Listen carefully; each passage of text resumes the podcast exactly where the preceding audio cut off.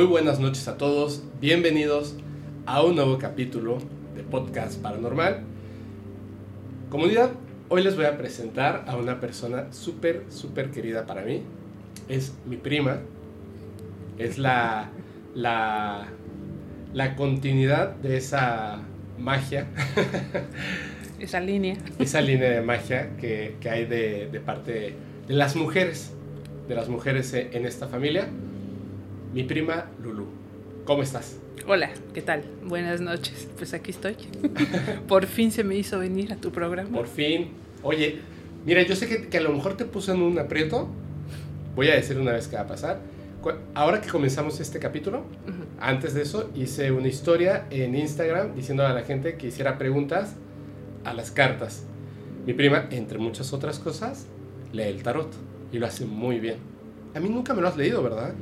No, porque ya sé todo de tu vida. ¿Qué quieres saber? No, no sabes todo.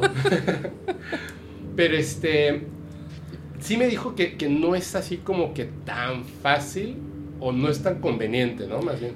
No es muy conveniente hacerlo así porque realmente el tarot se rige por la energía que tú dejas Ajá. cuando la estás barajeando. Ok.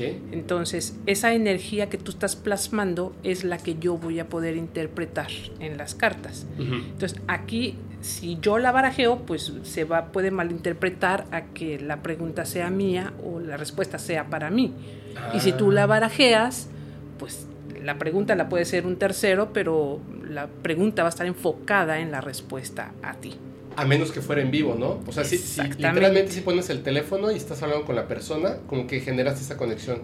Pudiera ser, o sea, lo, lo podemos intentar. O sea, lo ideal es que se siente una persona aquí, que agarre las barajas, que plasme su energía, hace su pregunta y sobre eso manejo su respuesta, ¿no? ¿Puedo yo hacer una pregunta? Así es. Va. Es más, es algo que no te conté y lo voy a preguntar y a ver, a ver qué dice. Ok. Yo no sé la respuesta, pero sé que yo soy el, el causante de, o sea, yo voy a ser el causante de una respuesta positiva o negativa. Entonces, voy a hacer la pregunta y ya tú me dirás. ¿no? Ahora sí. En todo esto, en todo esto que vamos a ver de, de- de las cartas y del tarot, también vamos a estar viendo otras cosas que son como, eh, que tienen más o menos que ver con todo esto. Pero ¿sabes qué me gustaría muchísimo? ¿Qué? De principio, bueno, tú no, no tienes redes sociales para contactarte, ¿cierto? Todo es boca a boca Así es. y van intercambiando tu teléfono, Así personas que, ok, esta persona sí necesita ayuda, le doy tu número. Así es. No se lo das a cualquiera, ¿o sí? No. va a haber gente que te quiera contactar. Va- me llegan muchos correos y muchos mensajes, ya no tanto porque les he dicho que no me contacten a mí porque yo no puedo ayudarlos. Yo, yo no sé leer las cartas, no me dedico a este tipo de cosas. Eh, voy a hacer un correo que va a ser lulu arroba podcastparanormal.com. Te voy a dar el acceso para que lo tengas en tu teléfono Ok. y ahí yo creo que puedes contactar a personas. Lo único que sí te voy a pedir, de favor, porque es un acuerdo que tengo con la comunidad, es las personas que vienen, yo les pido que por favor todo lo que digan sea verdad. Evidentemente es su verdad. Tú me dijiste hace rato, nadie posee la verdad absoluta. Así es. la razón. Así es.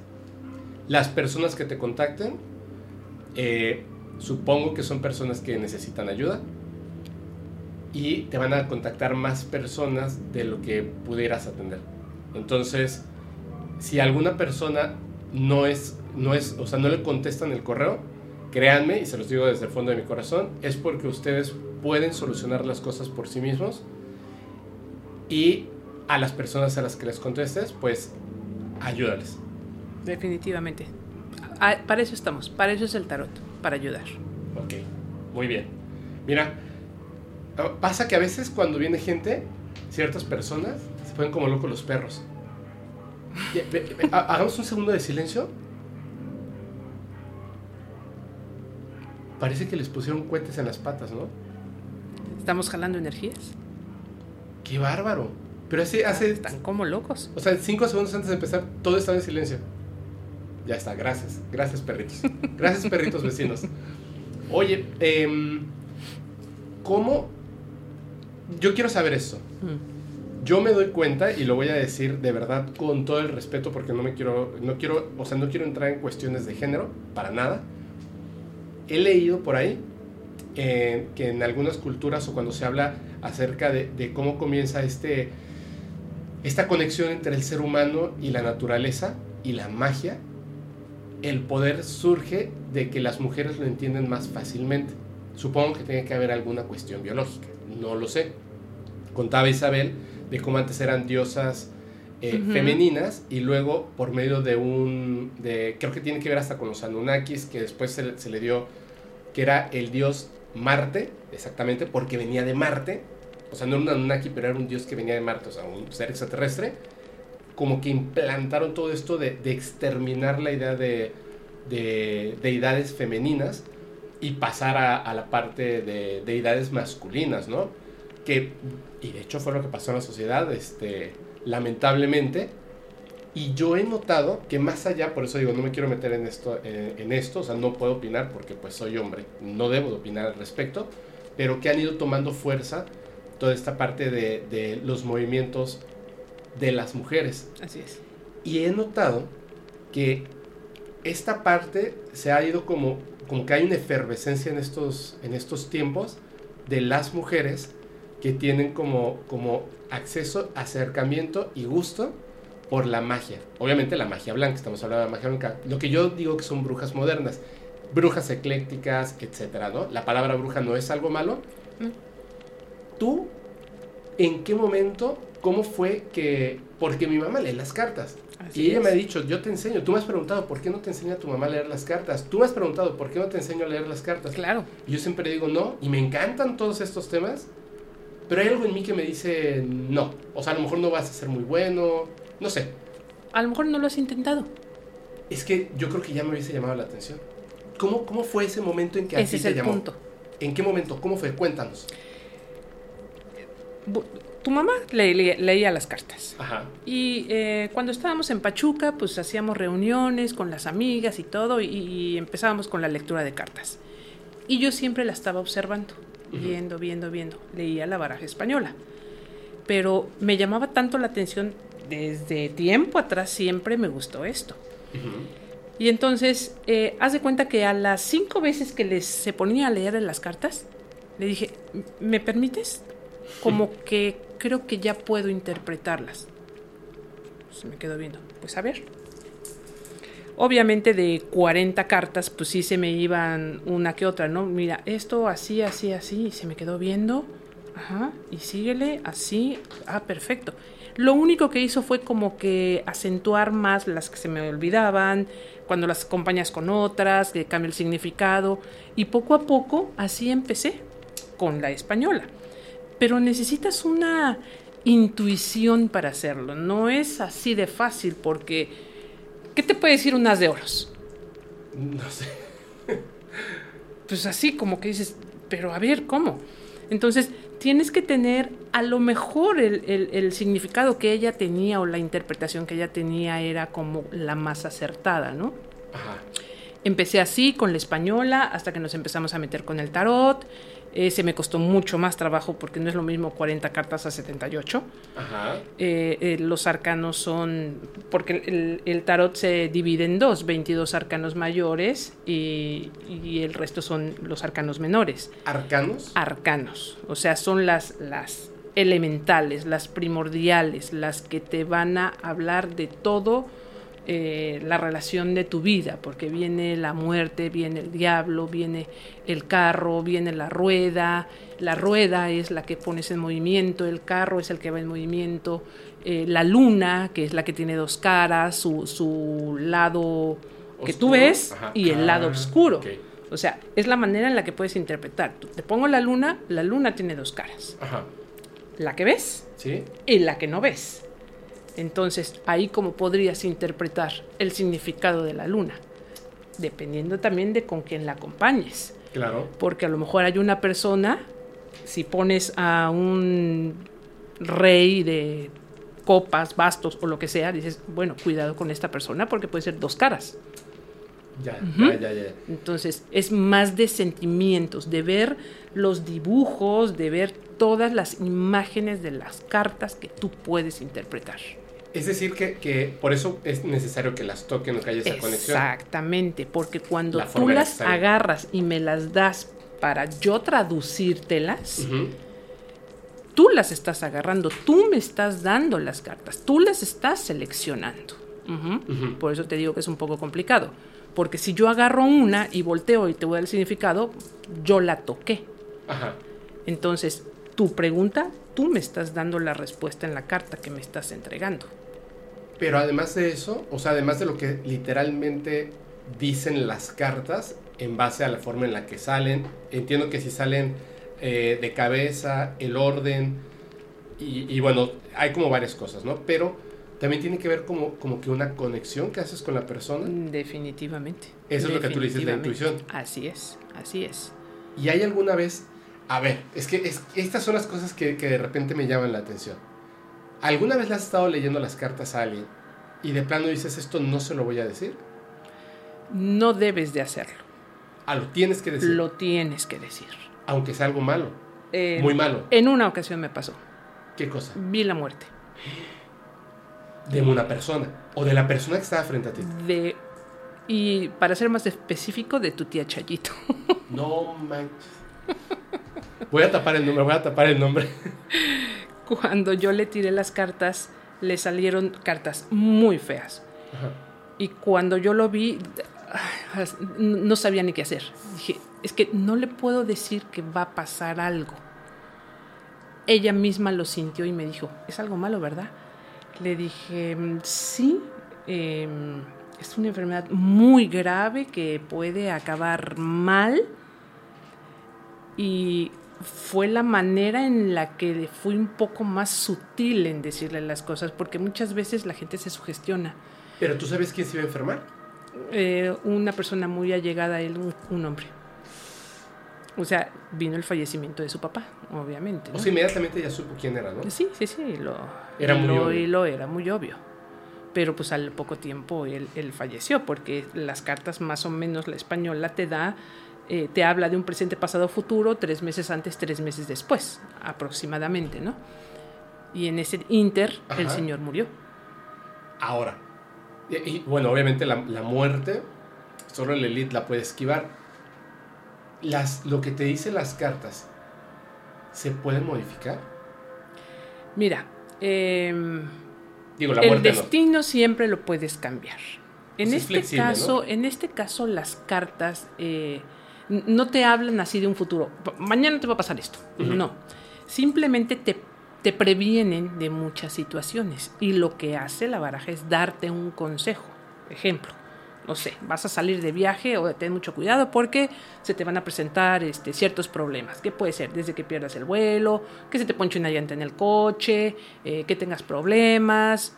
Entonces las cartas te previenen. Y lo que tú tienes que hacer es, si ya sabes que puede suceder algo, Ajá. pues tomar tu tiempo, tomar las precauciones para tratar de evitar Ajá. los problemas que puedan llegar en ese viaje. O sea, literalmente revisa dos veces tu maleta, revisa tu coche, dos Vete veces con de tiempo, ma- manda el coche a arreglar, chécale las llantas, eh, para que pues eh, puedas evitar una Y a lo mejor situación así de lo, esas, lo ¿no? evitarías. Exactamente. Iba a ocurrir si no hacías nada, pero como estás haciendo algo, Exactamente. las cartas están cumpliendo, pero porque tú estás con el conocimiento de las cosas, cambias. Te dan, te dan como que el consejo de que si haces esto, Ajá, las consecuencias pueden ser estas.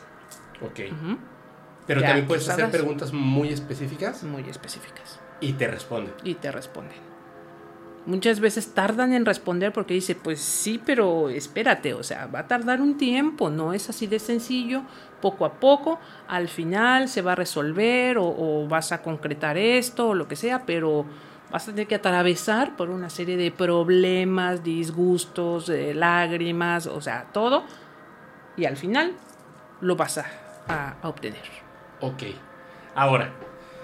Ay, ay, ay, ay, ay. Sí, es que es algo un poco complejo, ¿no? Porque no, no es así de sencillo eh, interpretarlas. Necesitas eh, meterte. eh, la baraja lo que hace, lo que yo hago es traducir lo que estoy viendo. Ajá, así es. Nada más. Pero que esté en dos partes, ¿no? O sea, como que te das cuenta de, de la persona. Oye, eh, a ver, ¿te ha pasado alguna vez que alguna persona te diga, no, o sea, no tiene sentido, o sea, como que no conecte.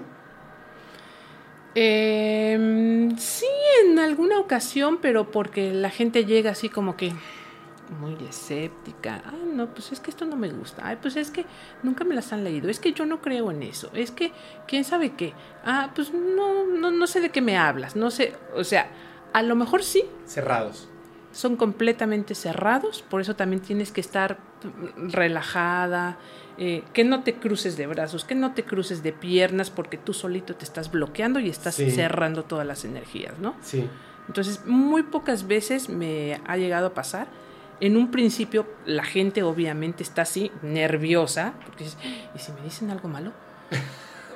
Si la gente mi cree... más oscuro ahí. Claro, porque la gente cree que, que te van a leer las cartas para decirte puras tragedias. Ajá. Y no es cierto. Así es. O sea, al contrario, o sea, es darte un consejo, una asesoría para que pueda ayudarte a limpiar un poco tu camino sobre la marcha. No sé, si vas a cambiar de trabajo, si te vas a cambiar de casa o lo que sea, si te va a ir bien, si no, o sea, sí, pero toma estas precauciones o de plano ni te metas por ahí porque yo veo tragedias y tragedias y tragedias. Yo, yo, yo creo, a ver, yo creo que a diferencia, digamos, de lo que puedan ser como cosas eh, puntuales, la muerte de un familiar, tu propia muerte, un evento específico que no, o sea, tú no puedes tener como que una, una decisión al respecto de cómo las cosas pueden funcionar. Y, o sea, separando esas cosas, yo veo las cartas como como la respuesta que tú ya tienes, pero no te atreves a decirla. Es decir, cuando tú haces un examen para entrar a la universidad y te preguntan, ¿tú crees que vayas a entrar? Tú sabes si vas a entrar o no vas a entrar. Es, es una mentira que, que socialmente aceptamos el decir, no sé, pero espero que me vaya bien. No es cierto. Tú sabes, si tú estudias, Claro, si vas preparado, si vas súper preparado, súper, o sea, me refiero exageradamente preparado, por supuesto que sabes que vas a entrar. claro. No va a haber nada que lo limite. De hecho, antes de hacer el examen, mucho tiempo antes, si tú dices, yo voy a entrar a esa universidad, antes de estudiar, antes de hacer el examen, y le preguntas a las cartas y tienes esa actitud ante la vida de, Te van a decir que sí. yo voy a lograr las cosas porque me voy a quemar las pestañas, las cartas te van a decir que sí. Claro. Pero es una respuesta que tú ya tienes. Ujú. Una vez me las leyó Isabel, que ha estado aquí en el podcast, y, y me dio mucha risa porque yo le hice una pregunta a las cartas. A mí no me gusta que me lean las cartas, pero me habían hablado muy bien de Isabel. Entonces, de hecho, al día siguiente que tú fuiste. Sí, sí, sí. De hecho, fuimos a verla. Ajá. Ujú. Y Porque ahora sí que entre bomberos no nos pisamos las mangueras, ¿verdad? Sí. O sea, yo no puedo. No, no, no, no. no. Eh, a, a mí me da pena, por ejemplo, no me da pena, me da como, como que no me siento abierto a hacer todas las preguntas que yo quisiera con mi familia. Entonces yo es creo que por- lógico. Yo creo que por eso no me las has leído tú, no me las ha leído mi mamá, porque yo no quiero. Y con ella dije, ah, bueno, o sea, al final yo puedo hacer una pregunta que ella no sabe a qué me refiero. Tú sí, tú sí Y es que, ¿sabes que También yo, si tú haces una pregunta, yo que más quisiera contestarte a todo, que sí, que sí, todo va bien, todo esto. Y, y si veo algo malo, me voy a sentir mal yo misma, ¿no? Porque no quiero darte una mala noticia. es Entonces que es difícil entre familia. yo le hice una pregunta y antes de que yo le pasara las cartas, me dijo, espera, eh, ¿quieres que te responda? O sea, ¿quieres que las abra? Y yo le dije, pues sí. Me dijo, pero si tú ya sabes la respuesta. Y le dije, ajá, pero no estoy seguro de que las cosas vayan a pasar. Y me dice, pero es que tú ya decidiste qué es lo que va a pasar. Tú ya decidiste qué es lo que va a pasar. Me dice, ¿quieres más? ¿Quieres que las abra? Y yo le dije, sí. Y me dijo, ¿cuál es la respuesta? Y le dije, que Sí. sí. Y las abrió y era así como, o sea, básicamente decía sí, las cartas. Y le dije, ¿ya ves? Me dijo ella, ¿ya ves? Me dijo, es por esa razón que, este, a veces las personas lo que necesitan de las cartas es esa conexión humana donde abres tu espíritu hacia una persona, tu ser, y como que le dices, te dejo ver dentro de mí. Y casi, casi es como en buena onda, júzgame. Eso es lo que he notado de repente en esto de las cartas. Se me hace mi padre. Sin embargo, existen esos como pequeños detalles que las hacen increíbles. Así es. Yo conté aquí la historia de cuando mi mamá eh, no le estaba leyendo a esa persona, le estaba leyendo otra persona a un oficial, un militar, y ella se acercó para decirle que iba a tomarse un break. Y cuando vio las cartas y, vio al señor, inmediatamente sabía que había algo terrible y bueno, le dijo, ¿no?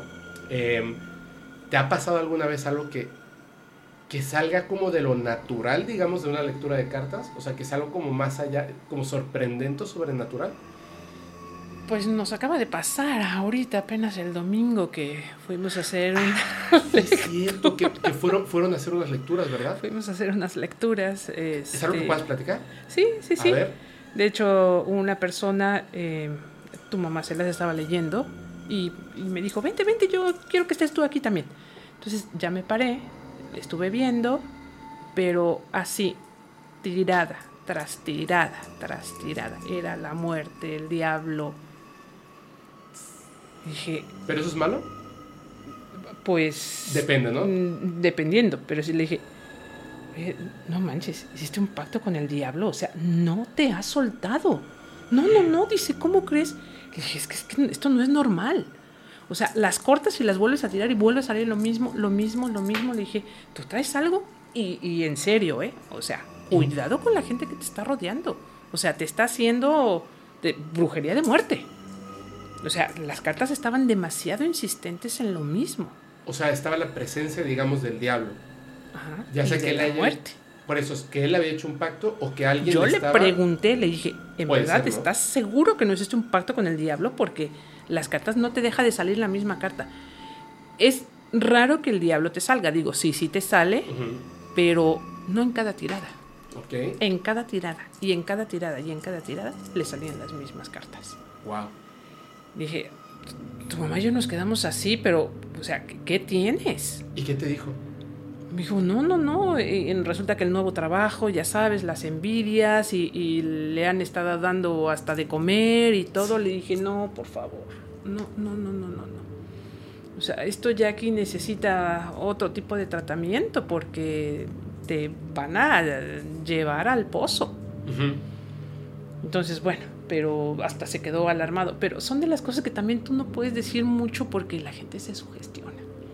Sí, así es. Entonces eh, tienes que ser muy sutil. Afortunadamente esta persona pues sabe, conoce el movimiento eh, de las cartas y todo y no es una persona que se sugestione, ¿no? Pero Que se vaya a asustar rápidamente. así, no, no que salgas así ya con delirio de persecución y, y en la esquina te pasa el carro y te atropelle porque, porque tú lo provocaste también, ¿no? Claro, Entonces, ¿no? pero sí tenía un trabajo. En Y... serio. A ver, voy a hacer otra pregunta. ¿Y sabrías tú cómo quitar un trabajo de esos? ¿Sí? ¿Sí? Sí, sí, sí, sí. O sea, hay que hacerle una limpieza muy profunda Ujú. para podérselo quitar y con mucha protección. Ok. La brujería en general, o sea, la brujería mala, o sea, la brujería negativa, negra, etcétera, de todo esto, es en base a utilizar espíritus, entidades, ¿verdad? Así es. Como en este caso, digamos, la figura del diablo Y sangre. o, o la muerte. También utilizan sangre. Sí. En el caso de las santeras, por ejemplo, utilizan mucha sangre para hacer sus rituales. Pero em, toda la magia tiene un regreso. Ok. toda. Entonces, si tú vas a hacer algo malo, espérate que al ratito, tanto al que lo pidió como a uno, le va a regresar. Ok. O sea, por eso, pues, ¿para qué se meten en camisa de once varas? O sea, no, no tiene ningún caso que paguen las consecuencias a futuro. ¿Por qué? Porque tiene rebote. Siempre, Siempre tiene rebote. pero hacia la persona que pidió el trabajo. Y para la que lo hizo, Pero ¿cómo es posible eso? tienen rebote. Sí, con, la magia negra. bruja. Sí, sí, sí, nada, claro. Ese tipo de brujos tienen protecciones. Sí, hasta por los dientes. Sí, sí, sí. Y aún así, les llega también. Cuando hacen trabajos sumamente fuertes, Ajá. sí les llega. O a sus familias. O a sus familias. ¿Por qué? Todo tiene una consecuencia. Todo tiene una consecuencia. Sí, es que... Te doy, pero me vas a dar algo a cambio. Pero puede ser que existan personas de grandes conocimientos que logren evitarlo o no. Pues a lo mejor ahora sí que en las grandes ligas sabrán cómo protegerse, ¿no? De ese tipo de rebotes. O, o no sé, se buscan al que le vaya a caer el rebote, o sea, lo, canalizan para allá. Te voy a narrar una historia. No, eh, de hecho la escuché hoy en la mañana y me llamó mucho la atención. Entonces, este, obviamente yo no sé si esto es real o no. Es una persona que, ay, lo voy a decir, pero, pero espero que no suene muy feo. Y si suena muy feo, pues lo censuraré.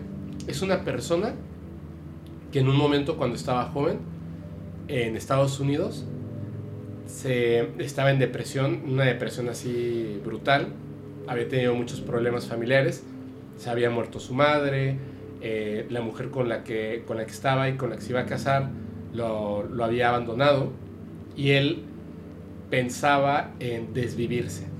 ¿Ok? Entonces un amigo le dijo, ¿por qué no? Eh, o sea, yo conozco un culto donde te podemos ayudar. Yo estoy en ese culto, de así, casi, básicamente toda la vida. Si tú entras en este culto, hay entidades, hay personas que pueden ayudarte y vas a estar bien. Entonces él, movido por la curiosidad y al final era así como pues ya no tengo nada que perder, ingresa a este culto. Era un culto satánico. Pero no le dicen a cambio de qué, ¿no? Es que ahora voy al pago. En este culto satánico eh, es una combinación de lo que no es un culto satánico y lo que es el culto satánico. La parte del satanismo es, perdón, con el respeto de la gente creyente y más, y con la educación que nos ha dado Hollywood y ciertos libros, la iglesia satánica como tal, si tú lees sus mandamientos, son mejores para la sociedad moderna que, que, que, la, que otras cosas, por la forma en la que se construyen. Es decir, tú sé feliz y haz lo que quieras, siempre y cuando no afectes a alguien externo. Eh, hay un respeto, por ejemplo, hacia los seres vivos en general.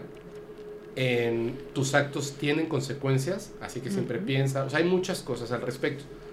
Pero este culto satánico en el que él estaba no es eso, no es lo que se le reconocería como la filosofía satánica, no.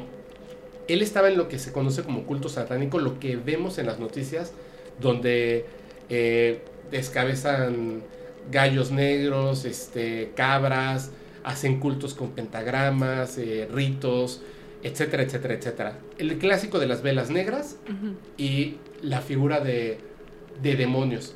Mammon, Belzebú, Baphomet, Lucifer, etc. Él entra a este culto satánico ya nada más para hacer, ok, ya sabemos a lo que vamos, es, es este culto satánico. Una, un culto muy, muy grande en Estados Unidos. Cuando él ingresa, primero dice que, que tiene como ese entrenamiento de las cosas, porque él obviamente no cree en nada de esto. Una persona le dice de los que ya están ahí, mira, cuando tú hablas con un demonio, el demonio tiene las respuestas a todo lo que tú necesites. Puede solucionar cualquier cosa humana, lo que sea. No importa qué sea, el demonio lo puede solucionar. Y le dijo, pero él, él ya pensando todavía, esto no es, no es real. Y le dijo, ¿quieres? O sea, yo necesito entonces hablar con un demonio porque estoy perdido en mi vida. Y le dijo, bueno, no, no es así de fácil. Y le dijo así como, ah, claro, ¿no? O sea, ya, ya desde ahí empezamos, ¿no? Seguro por medio de mí, etcétera. Pero se quedó en el culto. Con el tiempo descubrió que efectivamente pueden hablar con los demonios. ¿Cómo saben que están hablando con los demonios? Porque literalmente se presentan ante ellos. Físicamente, el demonio está ahí y puedes hablar verbalmente con los demonios. O sea, a ese grado. Es un trabajo muy complejo, pero él dice que en el tiempo que estuvo ahí, vio con sus propios ojos, los escuchó, estuvo presente mientras otras personas de poder del culto mantenían conversaciones con estos demonios y él en una única ocasión pudo hablar con un demonio. El demonio le hizo, él le hizo una serie de preguntas, el demonio respondió y después él hizo una siguiente pregunta y el demonio simplemente se quedó callado, observando así, observándolo así directamente. Dice que la presencia de estos seres no son humanos, parecen, porque o, sea, tu mente trata de darle una figura humana, son humanoides. La energía que irradian es totalmente oscura y, negativa, pero muy atrayente. Ahí es. Se siente como, como, como si estuvieras gravemente enfermo, una vibración energética, una pesadez absoluta, y es difícil estar en presencia de estos seres. Cuando estaba en presencia de uno de estos seres, uno de estos demonios, el que se quedó callado, estaban otras personas que son los ayudantes para que pueda, pueda estar presente el demonio, para permitir que esté como físicamente en este plano. Cuando él hizo las preguntas y la tercera pregunta se quedó callado, él sabía, o sea, como que el demonio le puso una idea en la cabeza y le dijo, pides mucho, pero no has pagado. Ups. ¿Qué crees que le cobran? Su vida, su alma. No, porque él narra la historia. Un brazo y una pierna. ¿Qué crees que hicieron con el brazo y con la pierna? ¿Algún sacrificio? ¿Lo enterraron? Las otras personas se lo comieron, el brazo y la pierna, en rituales. Después de, este contacto, que el demonio mentalmente le dijo, pides mucho y no has pagado, es básicamente esa hora te va a tocar ese punto de pagar. Después de eso, a los de más poder en este culto satánico le hablaron y le dijeron, necesitamos hacer un día, le dijeron, necesitamos hacer un ritual. Para ese ritual necesitamos tu brazo. Y tú sabes que tienes que entregar.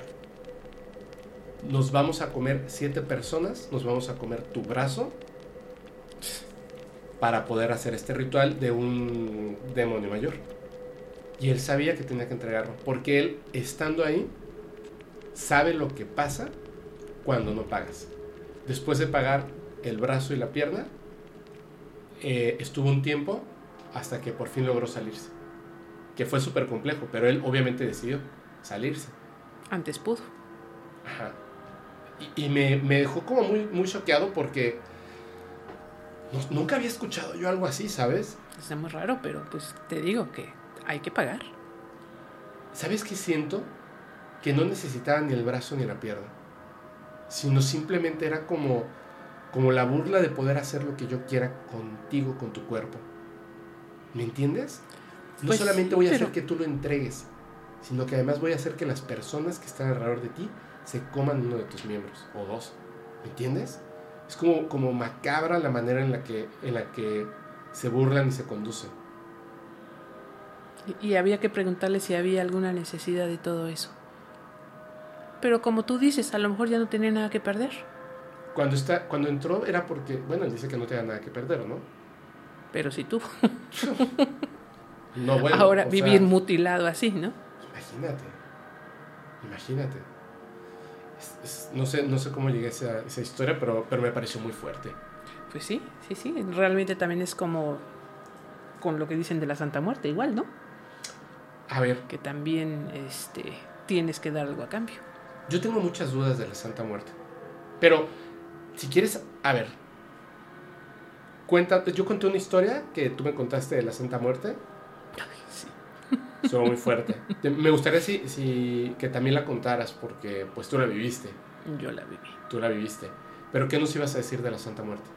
No, que es algo similar a eso, ¿no? Que también si le pides, tienes que pagar. ¿Verdad Tiene que, haber un pago. Y si no pagas, se cobra con quien más quieres. Claro. Eh, ese es, el, es muy claro, ¿no? Hasta el nombre que tiene. Claro. Pero ¿qué es la Santa Muerte? Pues mira, eh, se dice que empezó en la era, eh, en los prehispánicos porque pues ya ves que tenían sus templos y sus ídolos y tenían uno en forma de, de esqueleto, de calavera y que, Sí. y que de, de ahí culto a la viene. muerte es. La muerte existe, Sí. entonces pues tiene su culto, ¿no? Pero a Eh, la idea de la muerte, ¿no? O sea, al efecto Sí, de la sí, muerte. sí, sí, sí. Pero, Sí, no, pero no, como no como un santo o como algo que le llamas la Santa Muerte, ¿no? O sea, digo, Es que esa es una entidad consciente, ¿cierto? así es. De sí misma. O sea, ex- existe como un. como un ser vivo, digamos. Ujú. Fue extraño decirlo, es la Santa Muerte y existe como un ser vivo. Supongo que no está vivo ni está muerto, sino que es otra cosa, ¿no? Sí, una entidad, ¿no? Que es la que está dedicada a, a ir por las almas o saber en qué momento se tiene que morir alguien o, Pero ¿por qué? o que sea, está ahí. Es que es bien raro, ¿no? Es Es, que me suena. Me suena como, con todo respeto para la Santa Muerte, me suena como la idea de Santa Claus. que tiene que dejarle juguetes a todos los niños del mundo. O sea, ¿por, por qué? O sea, no tiene sentido. No, no, no. No tiene sentido. O sea, si te mueres y tu alma se va a donde se tenga que ir, la idea que tengan, para, no necesitas la figura de una Santa Muerte. No, a lo mejor es la que va por ti, ¿no? Pero te ¿para lleva qué? de la manita a donde tengas que irte. ¿Y qué pasa si no te lleva de la manita? Pues nada más te guía. Pero, ¿de, de dónde surge ese culto? Pues te digo, yo lo que sé que fue pues en la época de... Pues en, en la... En la Desde la, Sí, sí, sí, en los prehispánicos, todo esto. lo- desde la época prehispánica comienza. Sí, sí, Sí, sí. claro, estaba, estaba un culto a la sí, muerte. los, los ídolos que, sobre todo aquí en la Ciudad de México, ¿no? O sea, que se manejaban acá. Pero pues yo creo que realmente ese culto a la Santa Muerte no tiene muchos años que, digamos que ha tenido su auge, ¿no? Ajá. Me tocó que me llevaran a un santuario allá en, en Pachuca. Ajá. Y me llevan y hazte cuenta que es una iglesia. Y en la entrada estaba el busto de Blue Demon, ¿De Blue Demon? así como lo oyes. Ok. ¿Qué, qué tiene que ver Blue Demon con esto, no? Blue Demon es un luchador mexicano el muy famoso. luchador mexicano. Bueno, entras a ese lugar, Dios de mi vida. No, no, no, no. ¿Pero es una iglesia así abierta? No, no, no, es una iglesia con muchos laberintos, pero desde que entras, o sea, el, el, eh, en el piso hay unos cristales donde ves a una Santa Muerte blanca ¿En el piso? en el piso. Y nada más tiene eh, un cristal, O sea, puedes caminar y... puedes caminar encima de ella, Ah, es muy, muy grande. sumamente grande. Eh, de hecho, el que tiene en el, en el centro como del altar mide como cuatro metros. Vestida de negro, seis. No, esa en especial está de morado. ¿no? Ah, de morado. Pero encuentras Ajá. la blanca, la negra, la La roja, ¿no? morada, la roja, o sea, de todos colores. Y ahí está una fuente donde agarran el agua, como si fuera un agua bendita, Ajá. y le dejan un montón de ofrendas. Ahí ves puros, cigarros, botellas, cervezas, o sea, todas las ofrendas que le llevan. Pero la gente las deja así como... Si se las dejas ahí, vas, le pides y le dejas un regalo. Ok. que en este caso es cigarros puros, botellas de alcohol, de ron, cerveza o dijecitos, eh, collares, lo que quieras y lo que puedas, pero le tienes que llevar un regalo. ¿Y como a Malverde hay gente que le deja dinero? Sí, claro. O sea, hasta lo tienen. Hay una que dentro de los laberintos que pasas, hay muchas. Y hay una que está agarrada así con dinero, con dólares, pesos, euros. eh, toda su ropa está agarrada con billetes. Ok. Es La- como de abundancia, ¿no? Esa. Ajá, la que está en el piso está rodeada así también de billetes, monedas, porque la gente va y le echa como a la alcancía. No, no, no, está impresionante el lugar. Entonces, me llama la atención eh, lo de el busto de Blue Demon. Ajá. Pregunto y me dicen que realmente fue Blue Demon el que empezó con este em, culto porque su hijo estaba muy grave. Blue Demon Jr. Ajá. Entonces a él alguien le dijo que le rezara a la Santa Muerte. Ajá. Y pues sí, se volvió devoto de ella y el hijo se salvó. Por eso en la parte de afuera es como que el homenaje de él. O sea, él comenzó ese santuario a la Él- Santa Muerte. Así es. Y es muy grande. ¿Pero es un lugar Muy turístico grande. o es como... No, no todo mundo lo conoce. Bueno, ahorita no lo sé, pero sí fui hará unos 15, 20 años allá, lo estaban construyendo y dentro de todos los pasillos, pues te encontrabas a Malverde, eh, te encontrabas a, a un indio, un indio africano negro que dicen que es poderosísimo. ¿Quién será? ¿Changó? ¿Algo así? No, no, es un africano. No, es, no es santero, Es es, un es otro. africano. Pero la verdad, el lugar te cuesta trabajo respirar cuando estás ahí porque sí está como que trae, tiene una ener- energía que dices, no, no, yo aquí nada más así como que con mucho respeto y, y- y- y ya. O sea, ya lo conocí, vamos. O sea, pero tú fuiste de visita. Sí, porque a mí me llevaron, ay, la voy a llevar a un lugar. Ah, pues, ¿Quién te llevó? Si se puede decir. unas muchachas que tenía que me hacían la costura. Ah. que ellas eran de Actopan y me dijeron, venga, venga, doña Lulu, vamos a llevar a este lugar. ¿Y ellas eran devotas? Ajá. Y me llevaron allá. Ok. Entonces recorrí el lugar y todo, digo, sí fui, este, ¿Le dejé como algo? que una ofrendita, algo, sin pedir nada. Ok. Y dije, no, ya. Así, la verdad es que sí está muy, muy impactante el lugar, ¿no? O sea, no es como que llegues a una iglesia y, y sientes así hasta en muchas, sientes tranquilidad, relajación, paz, no, ahí sí estás como alterada, eh, sintiendo una energía pesada, muy pesada. ¿Y no será que, que en realidad el hecho de que tantas personas creen, le dan respeto, le tienen ese como respeto en base al miedo y a la... Uf, es que, es que es difícil no tenerle respeto a una entidad. No es que tú sepas que existe, lo que pasa es que fácilmente demuestra su existencia. Así es. Hoy escuché una cosa que de hecho es algo de lo que les, de- te voy a contar al ratito, que tiene que ver con los arcontes. ¿Has escuchado de ellos? Sí. Ok. Hay una, hay una idea bíblica, hay una idea de unos textos que se encontraron en 1945, hay una idea psicológica, o sea, de psicólogos, y hay una idea que tiene que ver con eh, otro tipo de, de- creyentes de otro tipo de cosas. Sin embargo, todo uno tiene como una, un, un con- un contraste que toca puntos en común siempre. Uno de esos puntos es que dice uno de estos textos antiguos, lo dice eh, Juan Matus, eh, don Juan, de- del libro de Carlos Castaneda, bueno, de los libros de Carlos Castaneda, el, el viejillo este, eh, brujo, chamán, etcétera, de, grandísimo poder, que estos arcontes solamente existen para las personas que han tenido contacto con ellos. Es decir, no contacto de, de- yo vi uno, ¿no? ¿no? No los puedes ver tal cual. Eh, sino más bien, cuando tú tienes la experiencia con un arconte, sabes que existen. Cuando te hablan de los arcontes, suena muy raro. Hasta que tienes un contacto con ellos. Ese contacto con los arcontes, o sea, digamos que en base a la gnosis, tú puedes saber que un, que un- arcano existe o que los arcanos existen. La cuestión es la siguiente. De hecho, cuando toque ese tema, solamente como entretenimiento, escúchenlo. Porque si lo escuchan y lo creen, van a vivir la experiencia. ¿Ok? Esa es la cuestión.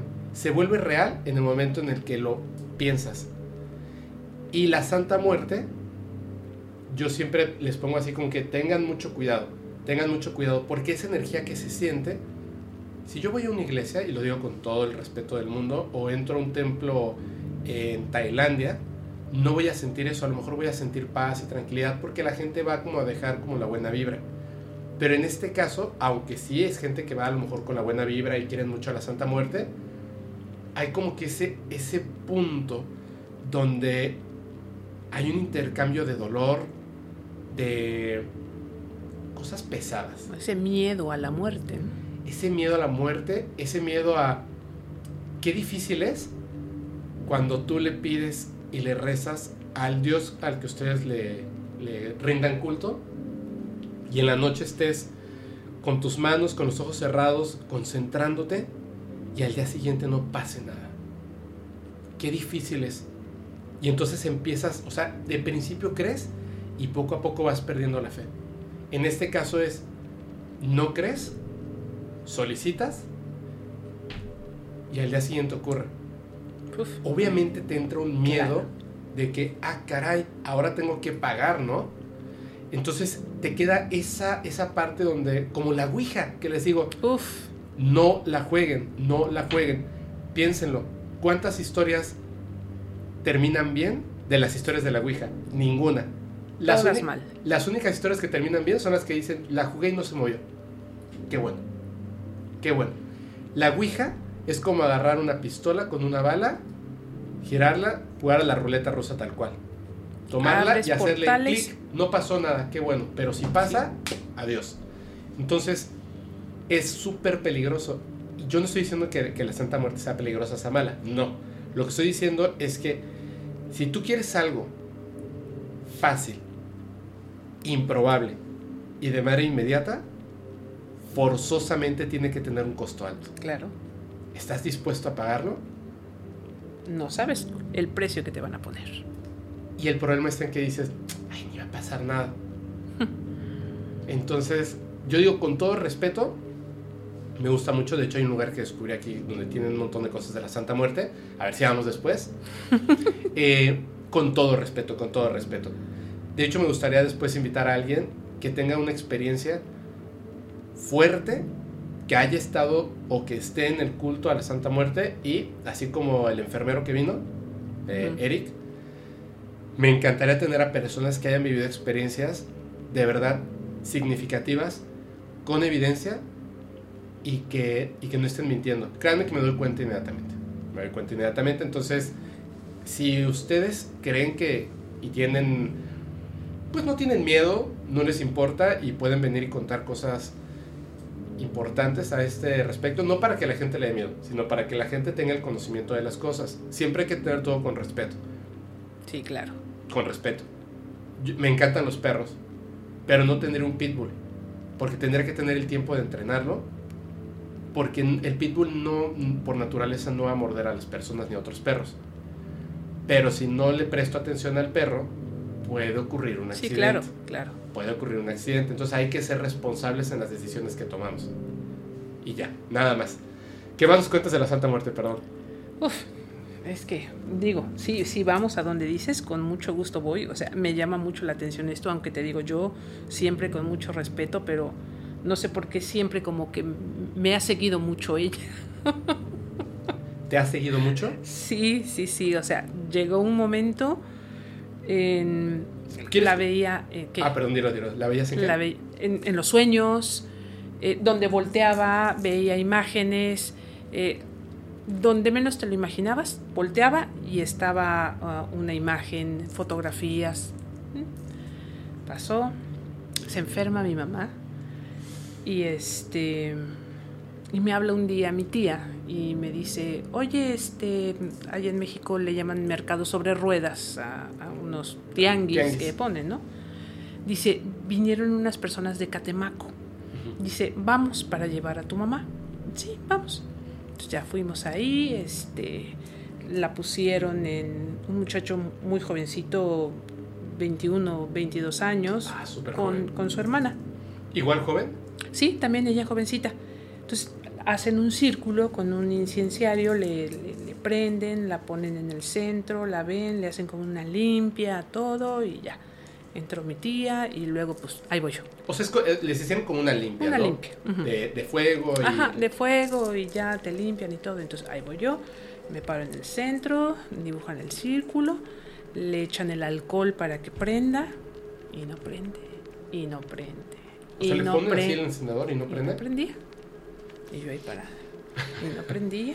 Y le volvían a echar más y no prendía. Y, le y no prendía. En una de esas, cuando dijo prender, se subieron las llamaradas de lumbre así, que por poco agarra el techo de, de la lona del, del tianguis, ¿no? Hasta salieron chispas que a- me cayó hasta en el pantalón y le hicieron este hoyitos las chispas, ¿no? Ok. Y entonces eh, los muchachos dijeron, "Mm, tú debes de traer algo.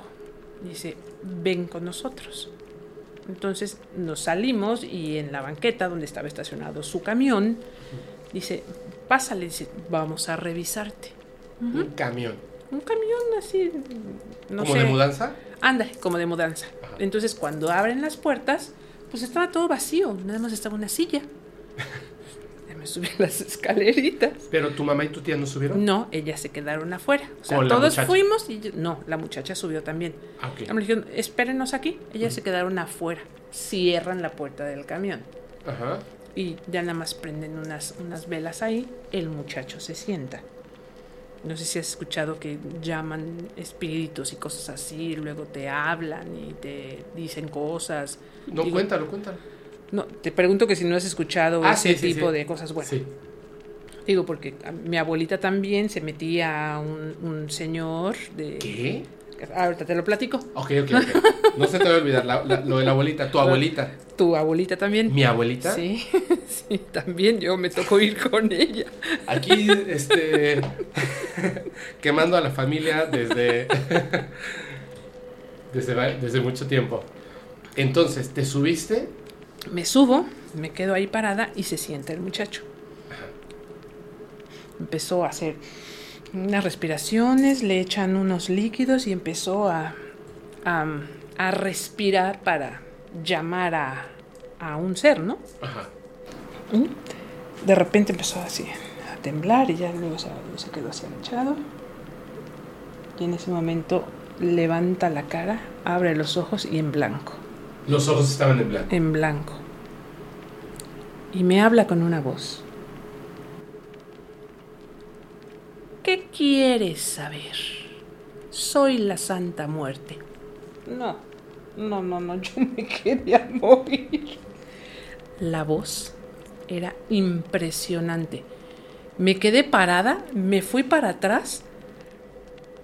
No dije nada. Tú estabas parada Yo estaba parada. y él sentado frente a Y ti. él sentado. O sea, tú viste todo el proceso de que Sí, estaba así sí, como- sí, sí. ¿Cuánto tardó?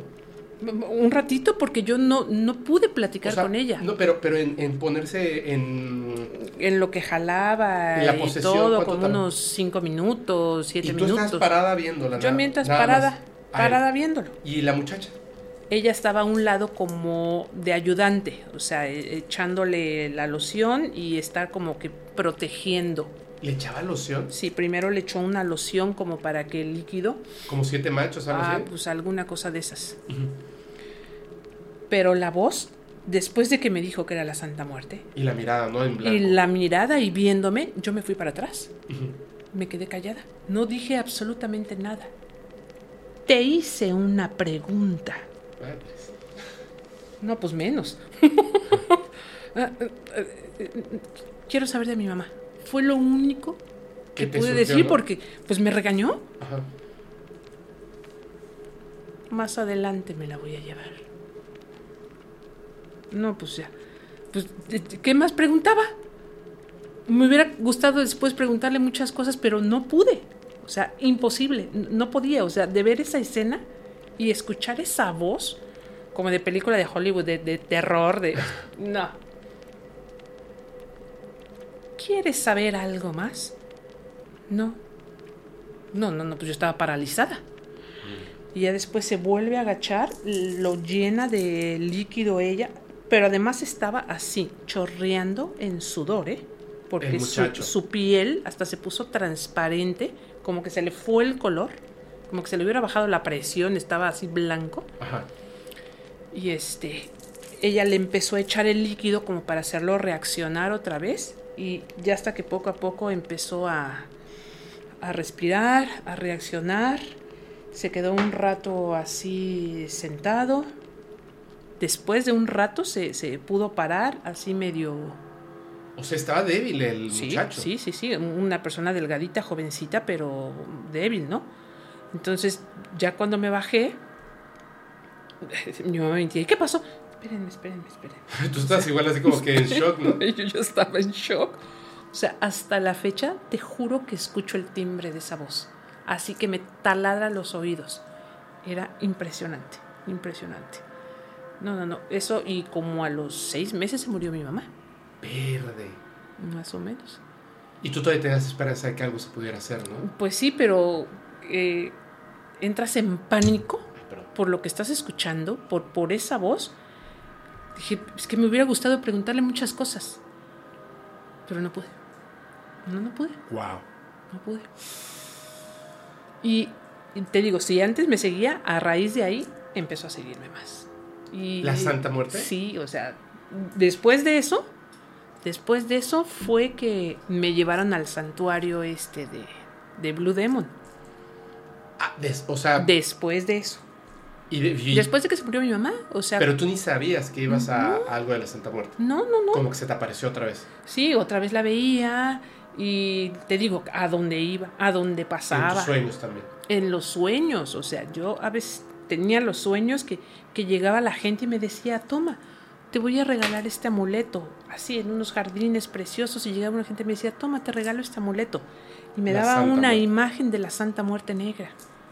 Entonces yo la agarraba en mis- y yo la veía, o sea, clarita. O sea, y así como eso, muchas cosas, ¿no? Dije, no. Dicen Ajá. que la Santa Muerte te busca a Sí. ti. Eh, eso ya me lo dijeron dos personas. Sí.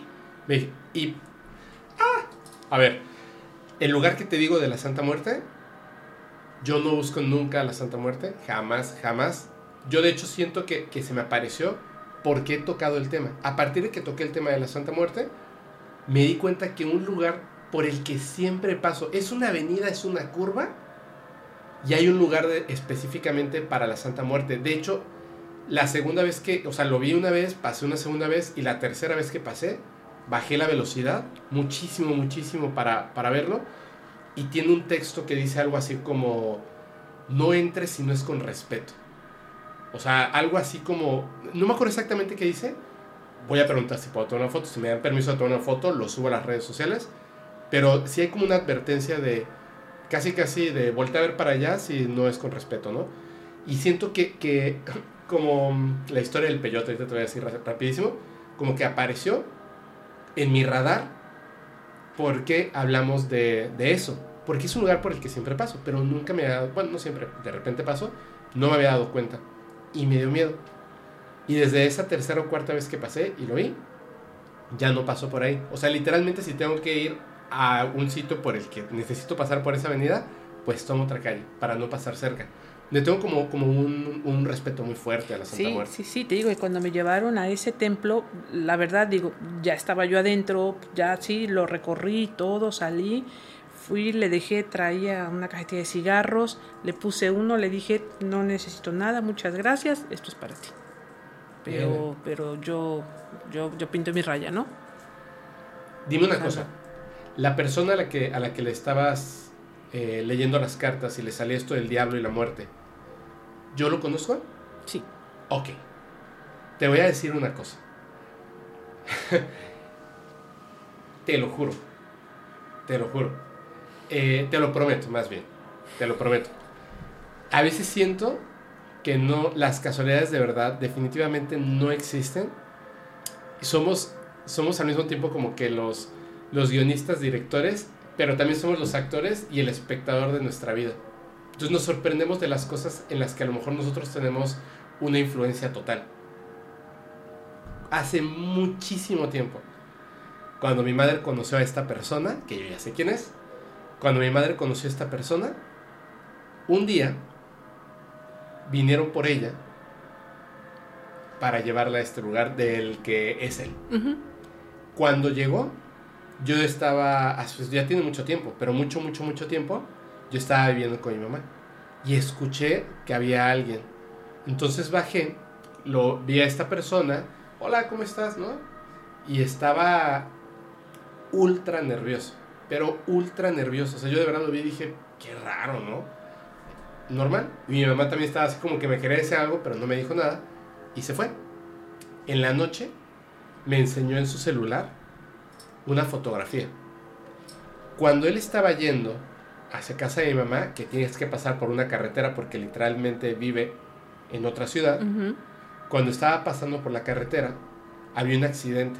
Así es. ¿Tú sabes esa historia? Así es. ¿Sí te la sabes? Sí, ah, bueno, sí, sí. había un accidente. Entonces pasó y, cosa que no debe hacer la gente, por curioso, agarró el celular, que en aquel entonces eran así como medio pinchones para las fotos y esas, sacó su celular, tomaron, o sea, bajaron la velocidad y tomaron una fotografía en el accidente. Así es. Cuando yo vi la fotografía en el celular de mi mamá, yo le, hasta yo le decía, de verdad, o sea, esto, esto tiene que ser falso. Tiene que ser falso. Me decía, no, si la tomó cuando venía para acá. O sea, estaba el accidente. De hecho, cuando venimos de regreso había tráfico porque habían limpiado la zona.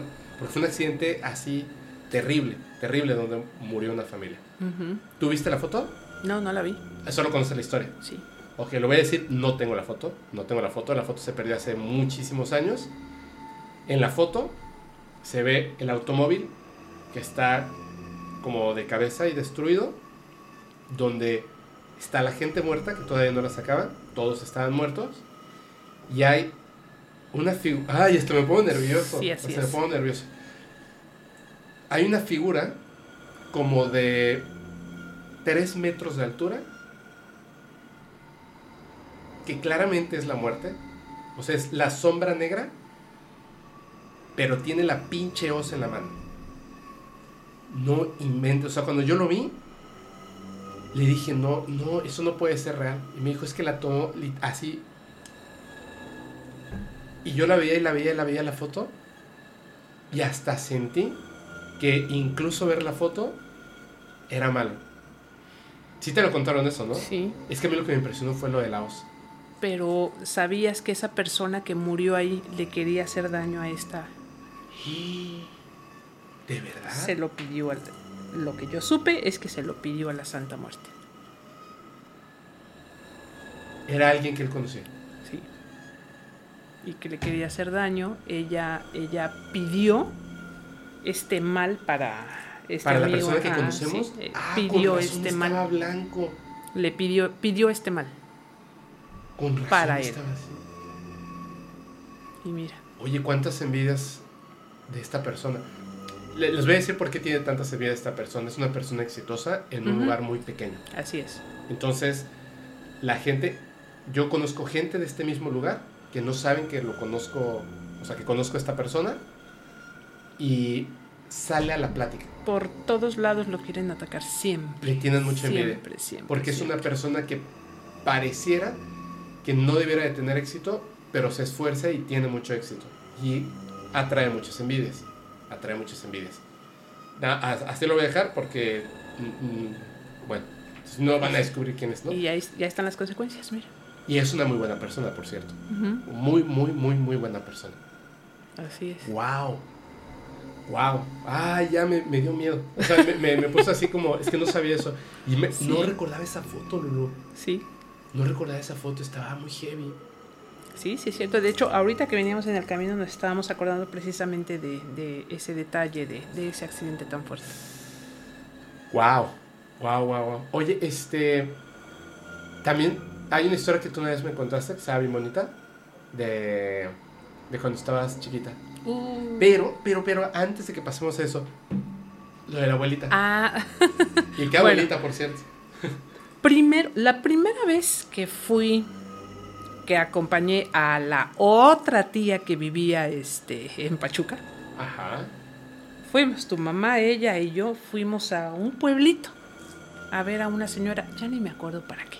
Pero estamos hablando de mi abuela materna. Sí, primero te voy a hablar de esta otra para que veas que esta fue la primera vez que yo eh, vi una sesión de esas de que jalan a, a alguien, ¿no? Ajá.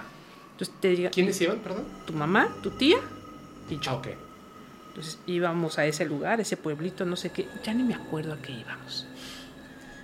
Y entonces llegamos con una señora como de 80 años. Y este y algo algo fuimos a ver con ella. Y la señora empezó, sí, sí, ahorita con trabajos hablaba español. ¿En qué ciudad estaban? ¿Te acuerdas? En Pachuca, pero fuimos Ah, a algún pue- pueblillo de por ahí. Ok. Inclusive tenía una persona ahí que le ayudaba muchas veces a traducir. Te voy a decir por qué. O sea, hablaba en... en- Hablaba español Sí, pero hablaba... con mucho trabajo. Ajá. Y de repente empezó, oh, empieza a llamar a un ser. Y al ratito se posesionaba de Moctezuma. Wow, como Pachita. Se posesionaba de Moctezuma y la persona que estaba ahí era la que le traducía todo. Por- Porque hablaba el, el dialecto de Moctezuma. Y la señora como de 80 años, ¿eh? Ok. pero no recuerdo bien cómo estuvo la situación. El chiste es que algo, algo tenía que dar, que levantó un tronco, una piedra o algo le dio a tu tía en ese momento. ¿Qué? Pero muy pesado que una señora de 80 años no hubiera podido cargar. O sea, como, como una madera grande, algo Sí, así. sí, sí, una, una cosa cargó y se la dio. O sea, obviamente, pues yo estaba chica y, y fue la primera vez que me tocaba una situación de esas. Dije, Pero era una viejecilla, una de och- así como de 80. menudita. Sí, chiquita, flaquita, este, ya ochentona, su pelo blanco, blanco, blanco, ya la, la señora bien grande. Y digo que fue la primera vez que me sucedió eso, que, que vi ese tipo de, de, de que jalan espíritus, ¿no? Bueno, la siguiente, este, en un lugar de por aquí, en- Pe- en- Nada más déjame regresar a esa historia un momentito, porque Ajá. me quedó una duda. O sea, esta, esta mujer leía las cartas. no, no, no, no, se Ella- posesionaba ajá, Moctezuma de su cuerpo. Así es. Empezaba a hablar en náhuatl Ajá. Y entonces había una persona que Que traducía te traducía que todo. Y tú le podías preguntar a Moctezuma. Sí, tú le preguntabas y, y esa persona le estaba traduciendo.